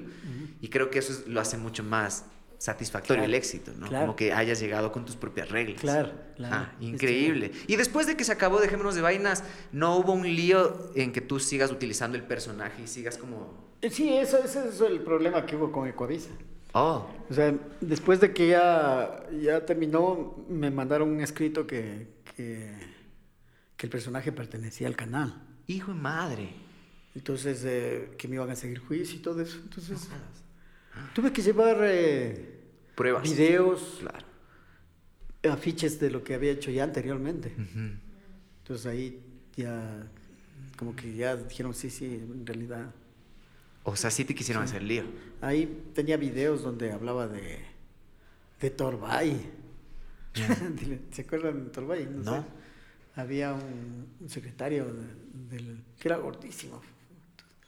Usted debe haber sido niño. ¿no? Claro, ni nacía. claro. Entonces hablaba de él, entonces los videos se, se habla de, hablaba de, de algunas cosas que habían pasado, entonces ahí de, de personajes que claro. hablaba yo en los sketches De esa época. de esa época, entonces ahí vieron Ajá. fotos en blanco y negro, eh, afiches donde había estado, programas, entonces tuve que presentar un, ¿cómo es? Un, documentos, ¿no? Ajá. De que avalicen que yo había Ah, hecho. claro, eso. aval. Entonces, Ah, qué ahí, sí, loco. ahí se quedaron quietos ya. Claro. Usted mismo ha sido. Usted mismo así era. Oye, ¿qué- ¿sabes también que se me hace súper foco? Que tú en este personaje de, del cabo eres vos mismo, o sea, se llama como vos. ¿Cómo llegaron, cómo llegaste a esa, a esa decisión de que se quede con tu nombre, de darle tu nombre? ¿O dijeron, No, démosle yo el nombre? al comienzo le puse el cabo Chacón, ¿Ya? pero después ya cuando ingresé a Dejémonos de Vainas, pero el el cabo Mosquito me pusieron ya el, el peque, me puso el cabo Mosquito. Pero tú eres el mosquito, o sea, el man El un man- poco como que rompió esta línea entre personaje y Claro, persona con tu nombre, ¿no? Mosquito. O sea, Ajá, porque también le dicen por tu nombre a él. Yo claro, veía justo unos... Cabo Mosquito. Ajá, pero le dicen, no te dicen Eduardo también ahí. No, no. Solo Mosquito. Cabo- Cabo y no te dicen Mosquera también. No, no, no, no creo, no me acuerdo. Qué loco. Yo a mí se me hace como haber escuchado como que te decían Cabo Mosquito Mosquera. Bueno, Cabo Mosquito le- Mosquera. tal vez la relación ¿no? de, de que siempre el cabo con Mosquito Mosquera, entonces. Ajá, pero un poco como que sí se, se ha filtrado, eh, algo que he hablado mucho y que se me hace como difícil del mundo de, de la actuación, es esto de romper el personaje o de salir del personaje. Tú al prestarle tu apodo, porque es tu apodo también de siempre, Mosquito, ¿no sientes como la dificultad en que la gente te vea como Eduardo Mosquito Mosquera o el Cabo Mosquito? Como este imaginario que se crea, lo que hablábamos de esto que te vean como el man solo hace humor. Tú eres Ah. el, el- el chapita que siempre está haciendo Claro, chistes, ¿no es cierto? O sea, siempre... ¿Tú Sí, cómo, ese chapita, ¿no? Ajá, ¿tú cómo has lidiado con eso? Porque a veces también creo que uno mismo se crea estas jaulas de las que uno no puede o no se permite salir a veces, porque Sí, dices, yo soy sí. este personaje que hace reír, que está feliz y no te permite ser- sentir ciertas cosas que a veces te están comiendo por dentro. Claro. ¿Tú has no. tenido estos puntos justo de sacar el polvo bajo la cama? Sí, me ha dado ganas, sí, sí, o sea, de, de que ya borrar ese personaje. Ah, sí, de Sí, desapegarte. pero uh, los contratos es así, ¿no? Ve a Mosquito, queremos que se presente en Ambato, pero hará lo del Chapita, porque... Ah, ¿en serio? O sea, tú sí has querido como ya sí, ya, dejarle ya, ya descansar. basta, ya, ya muchos años ya. Justo para romper este Claro. imaginario de la people. Qué loco. Entonces, yo siempre hago bromas también así. Eh, el que me quedan viendo, no sé, oiga, usted es el cabo Mosquito. ¿Qué le pasa? Compa, ¿Qué usted igual de ese payaso? A mí no me diga esas cosas. Claro. yo odio. Me confunden con ese payaso. Ah, disculpe, disculpe. pero Ah, claro. Eres igualito. Y es- Mentiras, yo soy. Qué loco. y yo empecé a reír por, la, por la, el cambio, pues. Ajá, ajá. Usted es el cabo mosquito. ¿Qué le pasa? Le digo así, por el barrio, comparándome con ese payaso todavía. No, no. Siempre me confunde, me piden fotos. ah, Guau. disculpe. señor. O sea, sí quería romper pero parece la usted. relación. No, Qué no, no me compare con ese. Le digo que. Enano, enano. Es- enano, le digo, no, no me compara con él. No. Pero la gente hacía, ya, pues ya. O sea, pegado tanto ese personaje que, Ajá. que ya es parte de mi vida, ¿no? Claro. Increíble, increíble me parece esto de que sepas cómo separar, dividir esa línea, porque es también súper loco que te haya acompañado tantos años. Tantos años, eso es lo bueno. Hablábamos con la, con la Juana Guarderas justo también de su personaje de las marujitas de la Cuencana, que ha sido como hijo, así como es alguien que te acompaña y va madurando contigo y tiene un proceso de mejora contigo mismo y, y, va aprendiendo cosas contigo. Tú has visto de ley como este Chapita ha ido cambiando incluso en su personalidad también, o te ha, se ha ido alimentando. sí. Este personaje uf, me, llevó a la, a la, cárcel también. Ah, te llevó a la cárcel, eso es lo caso. Yo estuve preso, pues ahí tengo recortes de preso. Justo te, te, metieron preso por, por usar el, el, el, uniforme. Claro, o sea, para los policías era una ofensa porque... Y es un delito. Es, sí, es un delito. Me, me decían que ponle falso policía que estaba utilizando el uniforme para que le den unos cuatro años, no me acuerdo cuántos años era, de, por hacerte pasar por policía. Como diez años, creo que Algo así, sí. Y en esa época que oscura, oscura de la vida del Ecuador. Uy, claro. Era terrible. Entonces, eso era, pues, entonces los policías ya ya me veían tanto, la gente me, me, pedía lo del policía y donde yo cogía las coimas y todo, y la gente se me mataba la risa, pues, y ya comencé a, a ir a coliseos, a lugares grandes, pues. Entonces ya, ya, ya, había habido la consigna de que me cojan preso y me den, si le ven, le den una caricia para que, para que ya deje de, burlarse de nosotros. Qué denso. Pero me metieron preso, me dieron una pizza, pero, pero eso más bien... ¿Te motivó? No me motivó, sino que la gente quería saber, ¿no? cómo era. Y comenzaron a ver, vea, preséntese, pues, le ha metido preso, preséntese del Chapita, o sea, acá en Bujilí. Y adentro de la, de la misma cárcel te hicieron actuar algunas sí, cosas. hicieron actuar en la, en la cárcel. Qué chistoso. Me pegaron ahí, o sea, había policías que no habían visto el sketch. Y, y te hacían hacer. Y me hicieron actuar ahí, pues ahí, como había batidas. Y justo el 9 de octubre, por estas fechas me ah. a hacer. Ya ni me acuerdo cuántos años es. Ahí me cogieron, pues. Hijo de madre. Hubo una vez que me quisieron coger en San, en San Francisco. Ya. Había el pregón de fiestas de Quito. Ok. Mm, en esa época. Ahí me quisieron coger, pues, eh, porque yo, yo pedía las licencias y que me estaba ah, y, les cagabas el jueguito a los manes. y los manes ahí bravísimos, pues, ahí atrás. Claro. Esa época que era fuerte, ¿no? Entonces, Ajá. que te daban duro primero para averiguar si eres inocente. Ya no era Febres Cordero eso, ¿no? Sí, ya terminó lo de Febres Cordero, pero continuaba todavía el escuadrón volante y todavía tenían su... Todavía esa misma situación de, de, de, opresión, de, claro. de represión. Ahí pues me quisieron coger y la gente me ayudó y ya no me llevaron. Después, otra vez en una, en una feria exposición, ahí también me, me quisieron coger que te saltabas al público y te ibas público, iba por ahí. y la otra acá que estaba con José y José. en esa época que el José y José era chuta. Estaba en su ah. auge. Ah, sí. También llegó chumado ahí a. ¿Qué? Entonces yo pensé que le buscaban a él porque no se pudo presentar. O sea, subió al escenario el José y José. ¿Ya? Entonces estaba tan borracho que, que no cantó dos canciones, creo, pero ya estaba hecho pedazo. Ah, no jodas.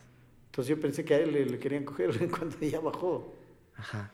Porque si vamos, el, el José José vino, pero... Yo quería verle, pues. Estaba en su auge, ¿no? Ajá. Entonces decíamos aquí en los camerinos, le hemos de ver. A, ver, serán los camerinos, métanse ahí. Los... Oh, ¿Qué pasa por ahí? No estoy viendo. claro, así, ¿qué pasó? Está con su abrigo, su terno. Y ella había pedido una camerina especial con una mesa, con mis ah, no tuviste flores ni contacto, tal, y con tantas botellas de licor ahí. En serio. Entonces salió Pluto y yo pensé que a él le buscaban y ha sido a mí, pues. Wow. Entonces yo avancé a desvestirme, como era flaquita en esa época. Me borré el bigote, me borré las arrugas. Ah, es que tenías pintado. Pintado, no tenía bigote. Y no te reconocieron. Entonces, los policías buscaban en los camerinos abajo, porque el escenario era, era arriba. Ya había unos caracoles que se bajaban unas gradas de caracol así, se bajaban a los, a los camerinos que eran abajo. Entonces ahí viene y dice, Mosquito, cámbiese rápido porque las policías están que ya te aquí denso, eh. Entonces ahí me cambié de ropa, temblaba yo, chila maleta ahí. Entonces abrí la puerta porque era, chuta, la policía no. Abre la puerta y dice, y me queda viendo, pero dice, ¿dónde está el que hizo el policía ahorita? Y yo le digo, ah, allá. en el fondo. Hasta ahora creo que andan buscando. Claro. Qué Después foco. ya me cogieron, ahí sí ya. Qué ya no loco. escapar. Oye, y hablando del José José y sus botellas, ¿tú cómo te fue con toda esta época?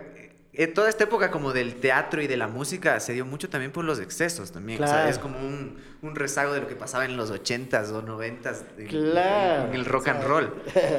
¿Cómo te fue a ti con eso? ¿Cómo fue como el punto en donde dijiste, a ver, aguanta, o sea, primero tengo que... mal. a- O sea, tomar en cuenta que tu carrera está primero antes de toda esta parte como vacanzota de disfrutar y celebrar. Esa época que uno no se da cuenta. Claro, no te, no te das ya cuenta. estás abajo ya. Exacto, no te das cuenta. ¿Cómo fue para ti toparte con eso? Porque incluso tiene mucho que ver con esto del imaginario que das, de que es chistoso, el man siempre está feliz.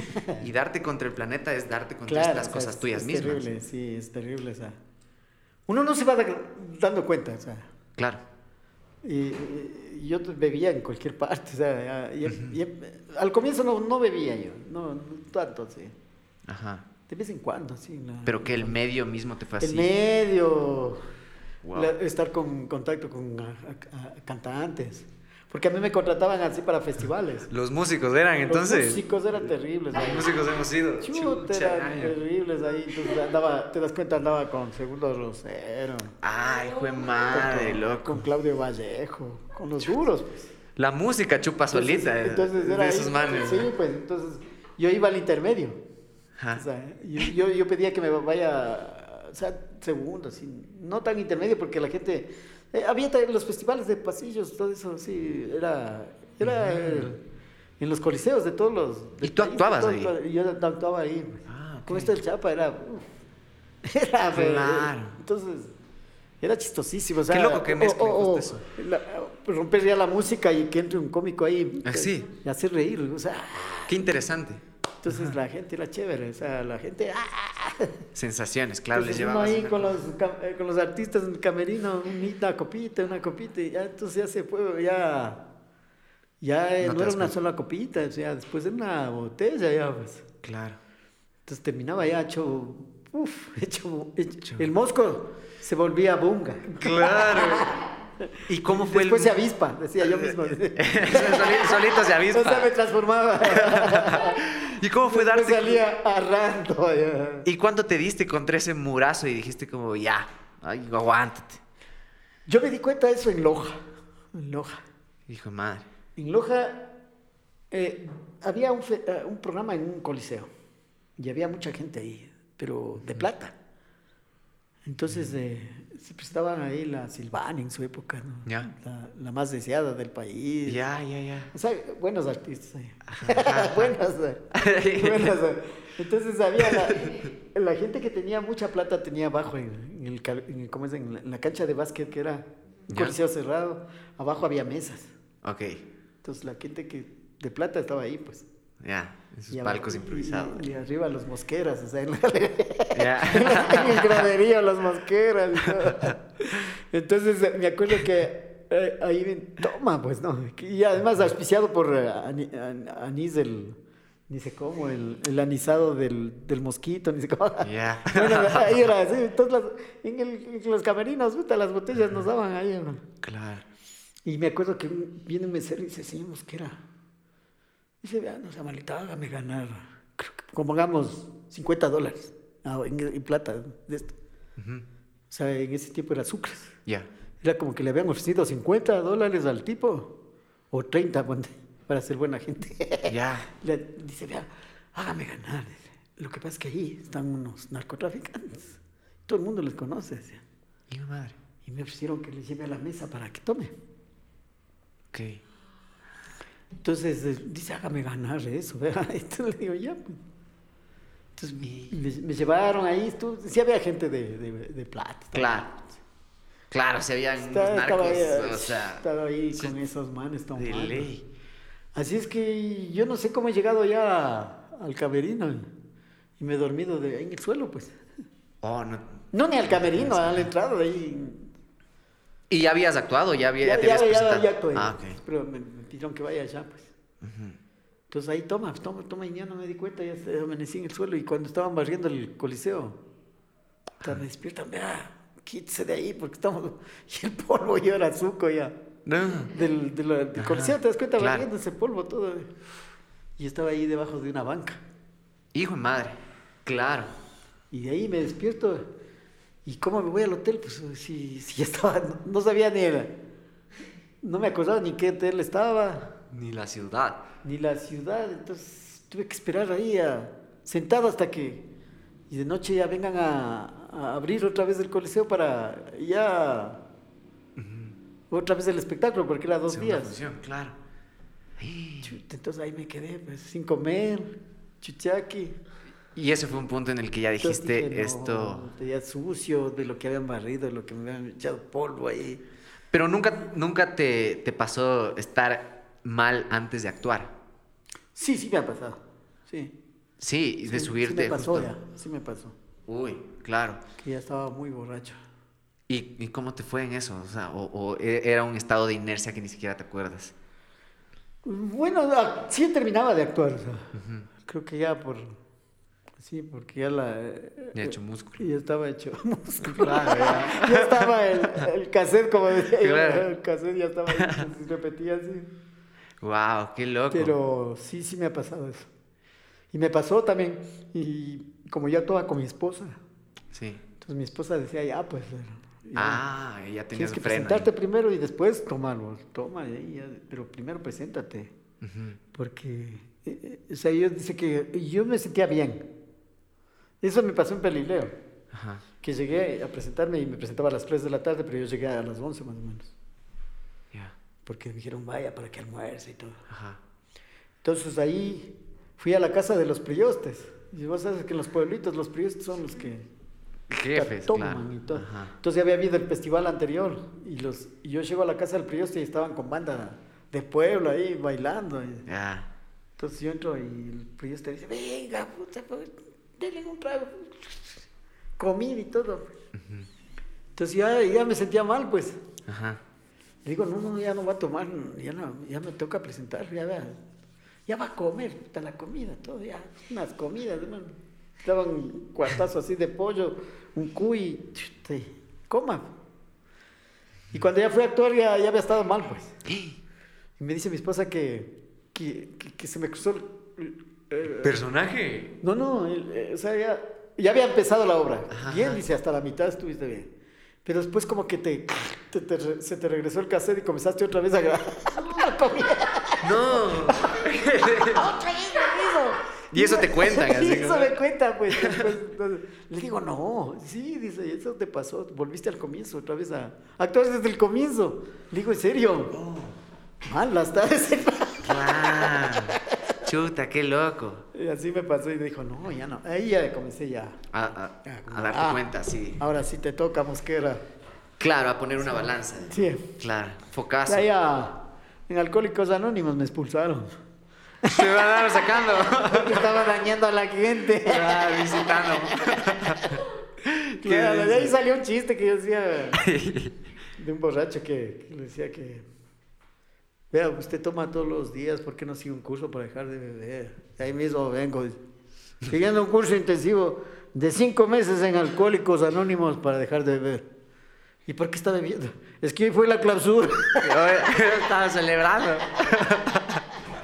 Qué loco. Es que es, es muy foco esto de que sí está relacionado, pero también se ha creado como este tabú también del arte y del artista que, Claro, claro. que se da y se da el guaro. Se Incluso da. hay, hay mamás que no quieren que sus hijos sean artistas por, Por eso, ese, por eso por esa cosa, ¿no? Claro, a mí me gustaba, a- a- yo de, de- de pelado quería tocar acordeón.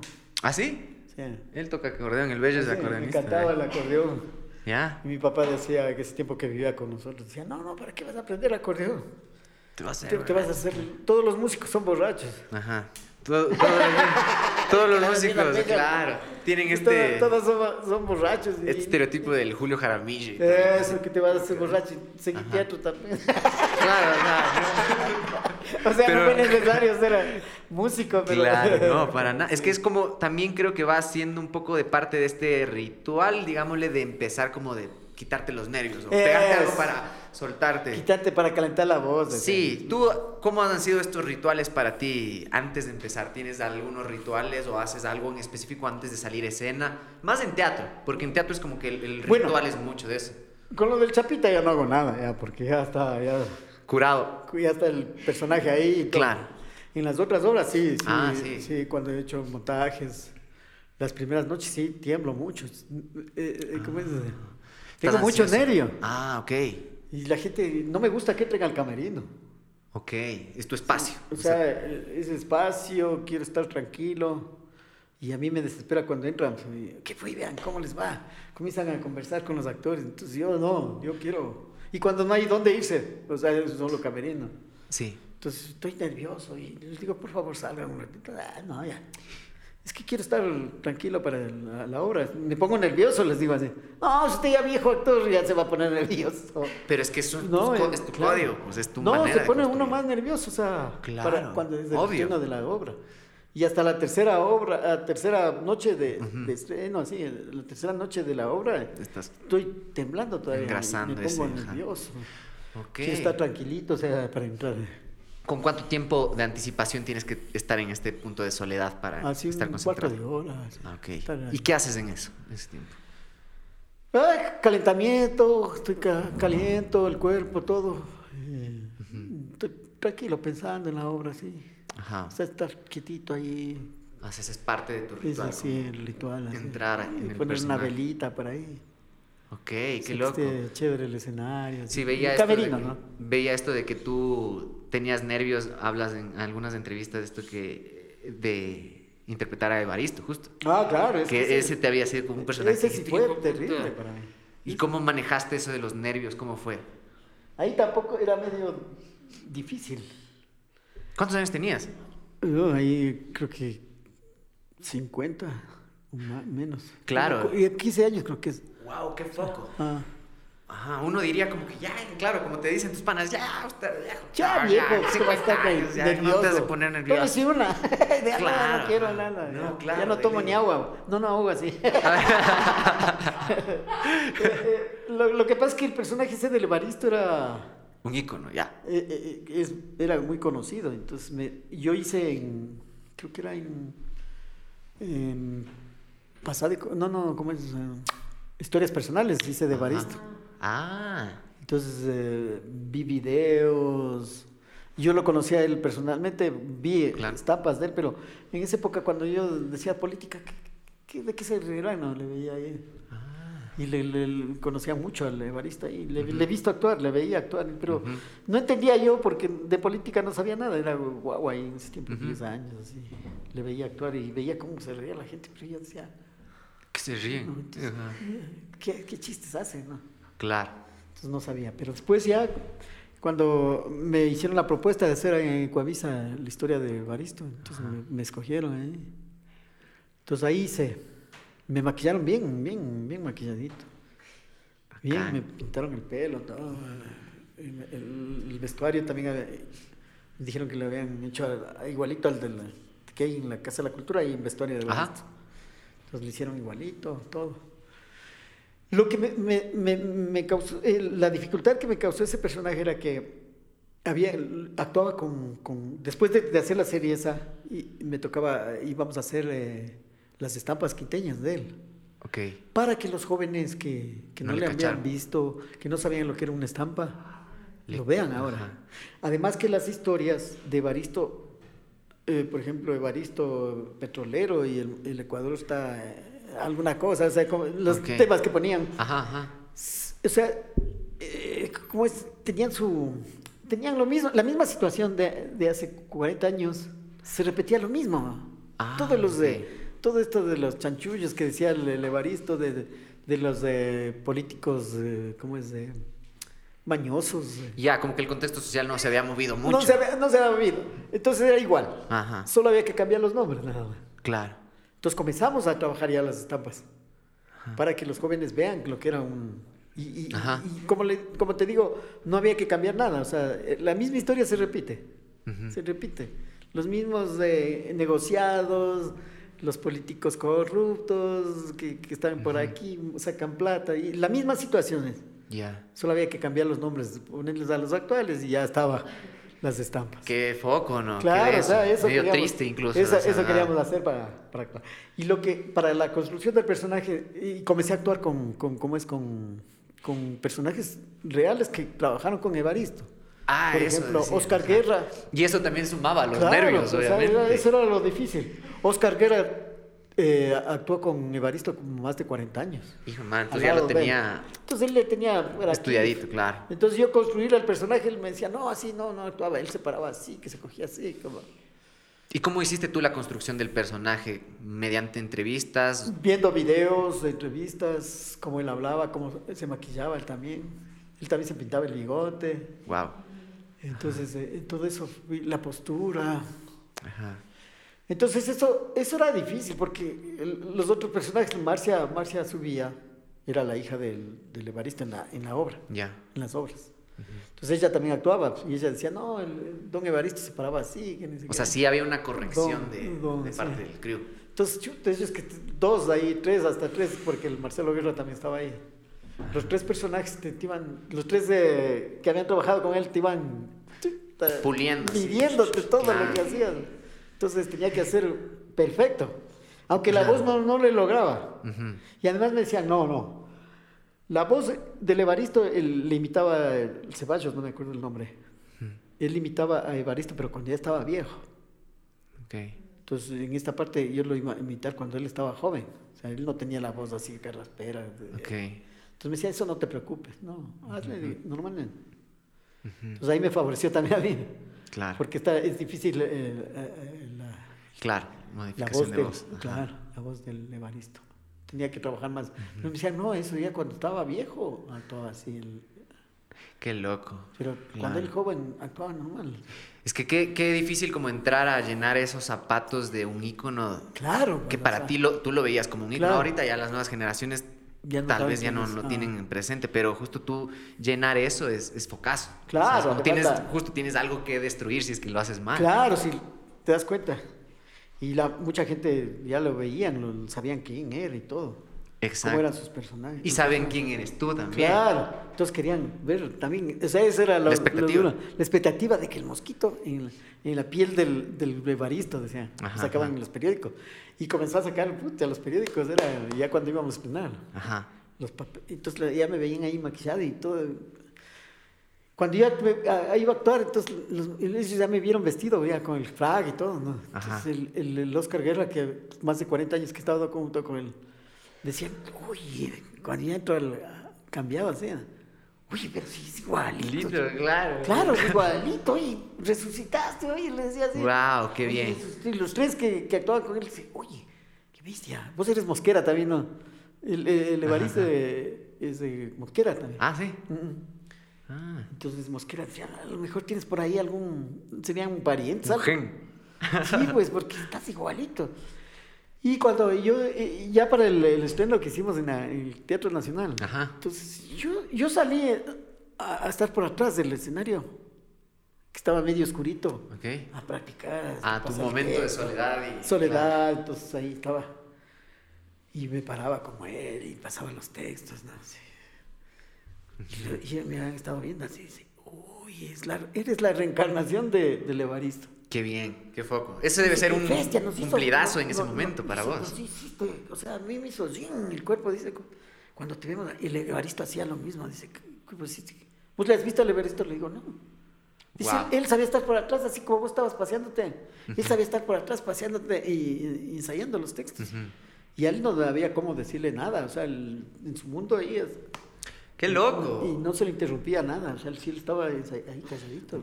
Wow, llegaste a tener una conexión O sea, bastante sí, especial. o sea, fue eso. Y, y- y- de ahí ya hicimos la- las obras aquí. Dos etapas hicimos aquí. Y cuando voy a Ambato, Ambato era la tierra de, del Evaristo. Man, ajá. Ahí dije, ahí me decían, ahora sí te queremos ver en Ambato. Qué loco, pero el man es como un ícono en Quito, ¿no? Claro, en Quito, o Ajá. sea, él vivió una parte de su vida aquí, pero era el de Ambato. Claro, sí, soy personaje acá. Entonces yo voy a Ambato. Eran dos funciones. La primera función de siete y media era repleto el Teatro de la Lama, ya restaurado y todo. Ok. Sí, la gente, puro viejito. Ah, claro. Puro viejito, o sea, no, más de Claro, 40 años, ajá. 50, sí. claro, claro, que sabían a Entonces, quién iban a ver. Claro, iban claro. a ver. Y cuando terminé la obra, sentí ese aplauso fuerte, ¿no? Que íbamos saliendo ya para Claro. de personajes así, y al último salgo yo con el salgo el, el- sale el Zarzosa, Zarzosa, el, el, el gringo. Ajá, ajá. Él vestido como su personaje y yo como el evarista. Al último Ajá. salimos los dos y, y vamos al público a hacer la veña. Ajá. Y la gente se paró. Increíble. Entonces, Qué ay, se- ya lloraba pues. Ajá, ajá. Dije, aquí en Ambato me, me aplauden así, que chévere. Claro, Y más las por el bagaje, fotos. todo eso. Claro, qué Las increíble. fotos suben a verme, mosquito, oiga, qué bien, me abrazaban y yo, puta, chévere. Que en Ambato me, me aplaudan así, pues, ¿no. Claro, sobre todo por representar ese claro, y- ícono y, también, y- que es y la la gente responsabilidad. pura mayor, decían que igualito, que se le ve desde abajo, desde... Se parece, se parece bien al... Qué hermoso, qué Claro, yo, bacán. chévere, no, gracias, gracias, viste las fotos. güey. ya quería irme a la casa y, y la cola de fotos. güey. Claro, la Y casa para la siguiente función ya no había dónde. güey. Qué bueno, y eso qué queríamos hacer eh, la increíble. gira, pero ya eh, el Zarzocita, Oscar Guerra se enfermó. Mm, Él había fumado mucho, casi también 40 años por Chester. El Chester, ¿qué es el Chester, Chester? es tabacos que sin filtro. Ah, chuta. Chester, es rico ese Chester, el King también. Dice que él fumó mucho. Y- ya dejó de fumar y, le- y ahí es cuando se, se comienza. Comienzan a aparecer los... Ah, porque deja. Dejan de Claro. fumar. Entonces él se comenzó a enfermar de los pulmones. Ahí suspendimos ya la Y gira. paró. pues. Qué Pero loco. iba a ser chévere de ir por todo el Ecuador, ya teníamos contratos para todo lado. Qué foco, qué, qué loco que es est- esto de los nervios y de donde uno como le ve a este monstruo. Claro. Pero justamente donde uno ve el monstruo más grande, creo que ahí es donde uno mismo Claro, ahí tiene que viene a la cosa que vos dices, ahí tienes que salir cachos. bien, si no. Exacto. O te, o, te, o te elevas o te hundes. ahí. Ajá, Ujú. ajá, incluso para superarte y un crecimiento personal incluso se da en ese Ujú, momento. ujú. Medio para acabar, cuéntame un chance, vi en una entrevista también que te preguntaban esto de si repitieras todo, qué volverías a hacer, qué no volverías a hacer, y tú dices una cosa muy importante que me parece que harías todo igualito, pero estudiarías arte afuera, que no estudiarías teatro acá en Ecuador. ¿Dónde tú te diste con ese techo de que, verga, esto es Ecuador? O sea, tengo que acostumbrarme a soñar dentro de este techo o de Claro. generar mi éxito y mi realización personal dentro de este techo. ¿Cuándo se dio esto para vos? Bueno, eh, eh, con las obras de teatro hemos ido a festivales, a Argentina. Con lo de Mimo también, tú con lo de. Mimo, hemos estado en México, con el Christoph, Ajá. con obras de aquí, con Santiago Naranjo en Argentina dos veces, a Uruguay. Ajá. Entonces ahí dice, uno ahí dice, ¿por qué nací en el Ecuador? No si allá tienen tanto apoyo. Los grupos de teatro, los actores tienen tanto trabajo. Ajá. Me acuerdo que una vez estábamos en, en- en- en Argentina, en, en Buenos Aires, en el Centro Cultural San, San Martín. Ok. Y estábamos en sexto piso, creo, y, y había una cola hasta el- abajo, hasta casi la, la entrada. Y decíamos, ¿y esa cola? Dice, "Ah, para un casting, para un personaje. Ah, wow. ¡Qué bestia! O sea, tanta gente para hacer un casting. Que decíamos que vea, que, que- o sea, aquí tanta gente para, para, para un casting, decíamos. Y el apoyo que dan allá, pues. Ajá. Ver ahí en, en- en Argentina los teatros, es como aquí la, las, los avisos clasificados que antes había en el periódico. Ok, ajá. Así chiquititos, pero de páginas, hojas y hojas de teatros donde tú puedes De la cartelera, ver, lo que claro, la cartelera y, y está todo el año y lo, lo chévere es que ibas a, querías ir a ver a una obra que quería eh, que famosa, ¿no? Pero no había entradas. O sea, Había claro. que comprar ya co- con, tres meses de, de anterioridad Ajá. Y estaban agotadas y tenías que esperar eh, o comprar para verle en tres meses la. Claro, o sea, era todo, o sea, era la construcción del bestia, apoyo nosotros, social y como la apreciación Es, y del... nosotros sentir una envidia, o sea, envidia de decir que bestia. O sea, acá cómo se, se Ujú. apoyan, como desde pelados, desde chiquitos, desde niños. Eh, en Buenos Aires fuimos a actuar nosotros en escuelas con el mimo. Ajá. Entonces, en el- desde la escuela ya eh, les dan ah, una cierta cantidad de, de presentaciones a los grupos. Y Ok. tienen que los niños ver mimo, ven teatro, ven Claro. títeres, vendanza, entonces ya se va creando un público. Claro. Entonces ya, ya les va gustando, les va gustando esto, esto otro, y todas las artes, ¿no? Claro, creas la apreciación para luego crear Claro, ya, público. ya se va creando un público, entonces ahí uy, uno dice, ¿por qué nací en el Ecuador? ¿Y No por qué y nunca te dio el bichito de decirte me quedo? ¿Me quedo a vivir acá o me voy a algún lado? Sí, sí, sí me dio, o sea, sí, sí, decía, nos íbamos a quedar con Santiago, incluso nos quedamos en Buenos Aires trabajando, ¿Cuánto tiempo se quedaron ahí? creo que dos meses o, más ahí, porque el mismo que hicimos les encantó allá y, nos llevaban de un lado, che, venite por acá, por allá, estuvimos en donde las gatitas de Porcel, que era, Porcel era famoso, no sé si tú Sí. conociste. Yo no. Porcel era famoso y ahí había eh, las gatitas de Porcel, eran unas mujeres exuberantes que, que bailaban con él, que, que él hacía los chistes y todo. Ah, Ahí fuimos allá, pues nosotros para que nos inviten allá era top. Claro. actuar ahí donde el Porcel, qué bestia. Claro. Y ahí fuimos a actuar pues con Santiago Naranjo. O sea, Wow. actuar ahí era como decir, puta, chévere, pues aquí eh, con el... Un punto alto. O sea, ti, es ajá. como decir a- el Derbez, a- eh, Ah, ajá, que el. Derbez tenga un teatro ahí en México y ir a actuar ahí. Claro. O sea, sí, chuta, nos quedábamos locos. Wow. Y chévere era, esa actuación era... Qué increíble. ¿Y cómo fuiste moldeando sentirte bien con lo que conseguías aquí? ¿Cómo fuiste moldeando esto? ¿Cómo encontraste el éxito en las cosas que había como hacer en este domo llamado Ecuador? Bueno, eh, nunca me quedé porque tenía mi familia acá, mis Claro. hijos. eh. Entonces, chuta, a- a mis hijos allá, ¿cómo estarán? Claro. Siempre también hubo eso, ¿no? De, de mis hijos y Ajá. no, pues no me puedo quedar acá. Y si me quedo, abrirse paso ahí también, otra vez que somos, volver a bajar para volver a bajar subir. para vol- volver a subir.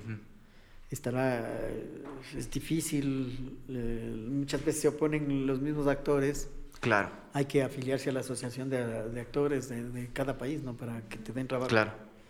Aquí nomás vienen a veces a actuar, aquí no les piden nada. Claro, aquí Sí. venga nomás. eh. Allá sí era muy difícil. Ya nos veían así medio que había que ya tienes que ir a la asociación de, de actores a, a afiliarte para que puedas estar aquí. Claro. Qué foco, qué Pero increíble, aquí, loco. Así es, en Quito dije ya, pues hay que seguir aquí. Claro, encontrar el, el éxito y la satisfacción en las mismas cosas que hay acá. Ajá. Que has logrado un montón. En realidad, para mí, tener este, esta conversa es bastante surreal. Yo, a mí siempre se me hace esto en los podcasts que conozco gente que he visto desde que estoy chiquito. Claro. Yo me acuerdo una escena, verte a ti saliendo de mi casa. Yo que habré tenido unos cuatro años, cinco años, y te vi grabando algo. No sé si era de Dejémonos de Vainas, pero era Ah, en, qué en chévere. la Rumiñahui. Estabas grabando en Ah. de techo rojo. Eras ahí saltando en un pichirilo, alguna cosa. Y esa fue la primera vez que te vi. Y es Ya, ya, ya, como la primera era vez que... Re- Nacional, algo así se llamaba una serie. Ah, puede ser. Sí, sí. Justo tú salías de casarte, creo. Claro, Una cosa era así. chévere, era chévere, increíble sí. como poder tener esa memoria y poder tenerte aquí ahorita conversando. Es increíble porque Claro. para mí tú eres justo eso que tal vez tú veías como en el Evaristo y en todo eso. Para mí es como tú generas este icono y esta relación con la quiteñidad incluso. Y Sí, nada, qué, qué bacán tenerte aquí, loco, Y esa conversando. escena, en esa, en esa mecánica, y sí, yo Ah. era el, mec- el dueño de la mecánica. En, en- en esa serie de sketch Esa que estaban haciendo. Y no sé por qué no siguió, era buenísima. Y ahí teníamos a una, a una chica venezolana, Ok. súper linda, un cuerpazo. Había sido Miss Venezuela, algo así. Ah, ya. Que vino al Ecuador y, y empezó a trabajar en esa serie. Y yo sé por qué no. Y no tengo videos tampoco de, de eso. Era, ya después vemos la, la- la- ¿cómo, es el, cómo es el currículum que ese Ok. tiempo se- una, una vededa, ya había sido hermosísima ganadora de premios de, de belleza, ¿no? Ah. Y era mi novia. ¿Ah, sí? Yo andaba atrás de ella, y era chistosísima porque hay una escena que, decía- que se enamora de mí, pues ella. Ajá. Y entonces me decía, vecino, mi amor, yo quisiera que usted. Sí, le decía, vea, yo, yo quiero pedirle un favor. Lo que usted quiera, decía. Y se me iba acercando, ¿no? Dígame lo que usted quiera, yo, yo estoy dispuesta a todo. Sí, está dispuesta, sí. Présteme 10 dólares. Ya cuando estábamos así, eso era chistosísimo. También una escena que, que, no, que Ah, bestia, o sea, fue terrible. Cuando hubo un secuestro, entonces me, me confunden al mecánico que él ha secuestrado a una persona. Entonces llega el, el GOE, el. GIR, el GIR, el GOE, qué. Ajá. Y llegan, fue una producción enorme que pusimos que llegó en carro blindado, ¿te das cuenta? Ajá. O sea, conseguimos que baje desde la calle así con, con sirenas y, lo, y Claro. los del COE ahí se bajan y pa, pa, pa, entran a la mecánica. Entonces yo digo, perdón, eh, ¿qué pasa? Y bien, los, los, los policías no sabían actuar, pues. Claro, güey. Entonces salgo a decirle algo y el tipo le dice, usted le, le, le hace una, una llave ¿Al Chapita? al cha- no, al mecánico, o sea, Ah, ahí, ahí, ahí al mecánico. Y le pone así y de ahí le ponen las esposas. Ah, ya, eso nada más. ah, Entran así en la calle, ¡oh! bajan. Y este tipo del GOE, pues hermano. Te agarró con todo el peso. No, pues yo salgo a hablar y me mete un patazo en el estómago. No, man. ¡Qué bestia! ¡Ya! Pero, Ha sido actorazo el man, puta, el entonces. man ha sido, o sea, no estaba actuando, estaba Claro, trabajando. El man salió al camellar. Estaba trabajando. Y me mete un patazo y me manda contra un carro. Ah. Y ya yo me quedo sin respiración. Y le dice, señor, estamos actuando. Ah, yo pensé que era de, o sea, darle la patada. Uy. me metí una. ¿Te das cuenta? Un tipo con todo ese vestuario, con esas bototas. Claro, un Me Robocop metí un ahí. patazo en el estómago. Guau, qué loco. Ya después ya no quería hacer la escena, pues, se te nota, decían, repitan, repitan, porque se te nota que ya estás ahí ya esperando el patazo. ¿no? Es que le decíamos que no, que, que, que esa actuación nomás. Ajá. O sea, haga como que le patea y yo, yo reacciono. No entendían. pues. Después de la llave que me pones, hijo de puta, casi me rompe. casi me rompe el brazo. O sea, estaba, él no estaba actuando, estaba trabajando. Ajá, claro. O sea, Qué foco. Como que era, puta, de veras. O sea, ellos estaban haciendo su trabajo. Qué increíble, Puta, loco. Casi me rompe el brazo, me golpea contra el capó del carro. Qué Pero loco. Me puso una llave, pero. O sea, de esa serie es la escena que yo vi de, de- de Sí, niño. eh. Era por ahí, por el techo rojo. Claro, me dijeron, Sí. "Él es el Una mosquito real mosquera". brisa, ¿no? Claro, Sí. ajá. Ahí abajito era la, la mecánica. Wow, qué cague, loco. En serio, qué hermoso poder conversar contigo. Qué No, bacán bien, haber chévere. concretado este y pasamos episodio. bien. ¿Cuánto tiempo estamos ya? Ya vamos. ¿Ves, hijo? Ya vamos full tiempo, pero ahorita ya Yo te liberamos. Estaba bien, o sea, chévere también tú. Estaba chévere, estábamos. Me has hecho buenas preguntas. Qué bacán. Ya todo acostumbrado a algunas ya. Muy Y- clásicas. Y eh. pasamos, ¿no? Chévere. Qué lindo, loco. En serio, gracias. Chévere, para no, mí un gustazo, para nosotros un honor tenerte acá. No, chévere. Muy divertido. Algo que le quieras decir a la gente que te ve y te escucha para terminar. Bueno, que ya hemos de pasar esta pandemia y asistan al teatro, pues, cuando vean obras de teatro de, de cualquiera de los grupos que estén ahí, asistan, porque eso nos ayuda. Somos padres de familia, hemos pasado una época terrible, hambres, hemos estado sin plata. Y ahora que se, se reactiven los teatros, ahí les esperamos. Asistan, no me fallen. es. Qué bacán, gracias por estar aquí, Ya, loco. pues. Gracias a ustedes también por ver, por escuchar. A los que están en el Spotify, váyanse al YouTube. Los que están en el YouTube, váyanse al Spotify. Acuérdense, esto no es una entrevista, esto es una conversación. Esto fue Dilemas, Ideas y Vidas. Nos vemos la próxima semana. Cuídense mucho. Chau, chau, chau, chau, chau. Eh, Oye, ¡Qué chévere. buena, Yayo! ¡Qué bestia! Bestia, loco, yo estaba en las mismas.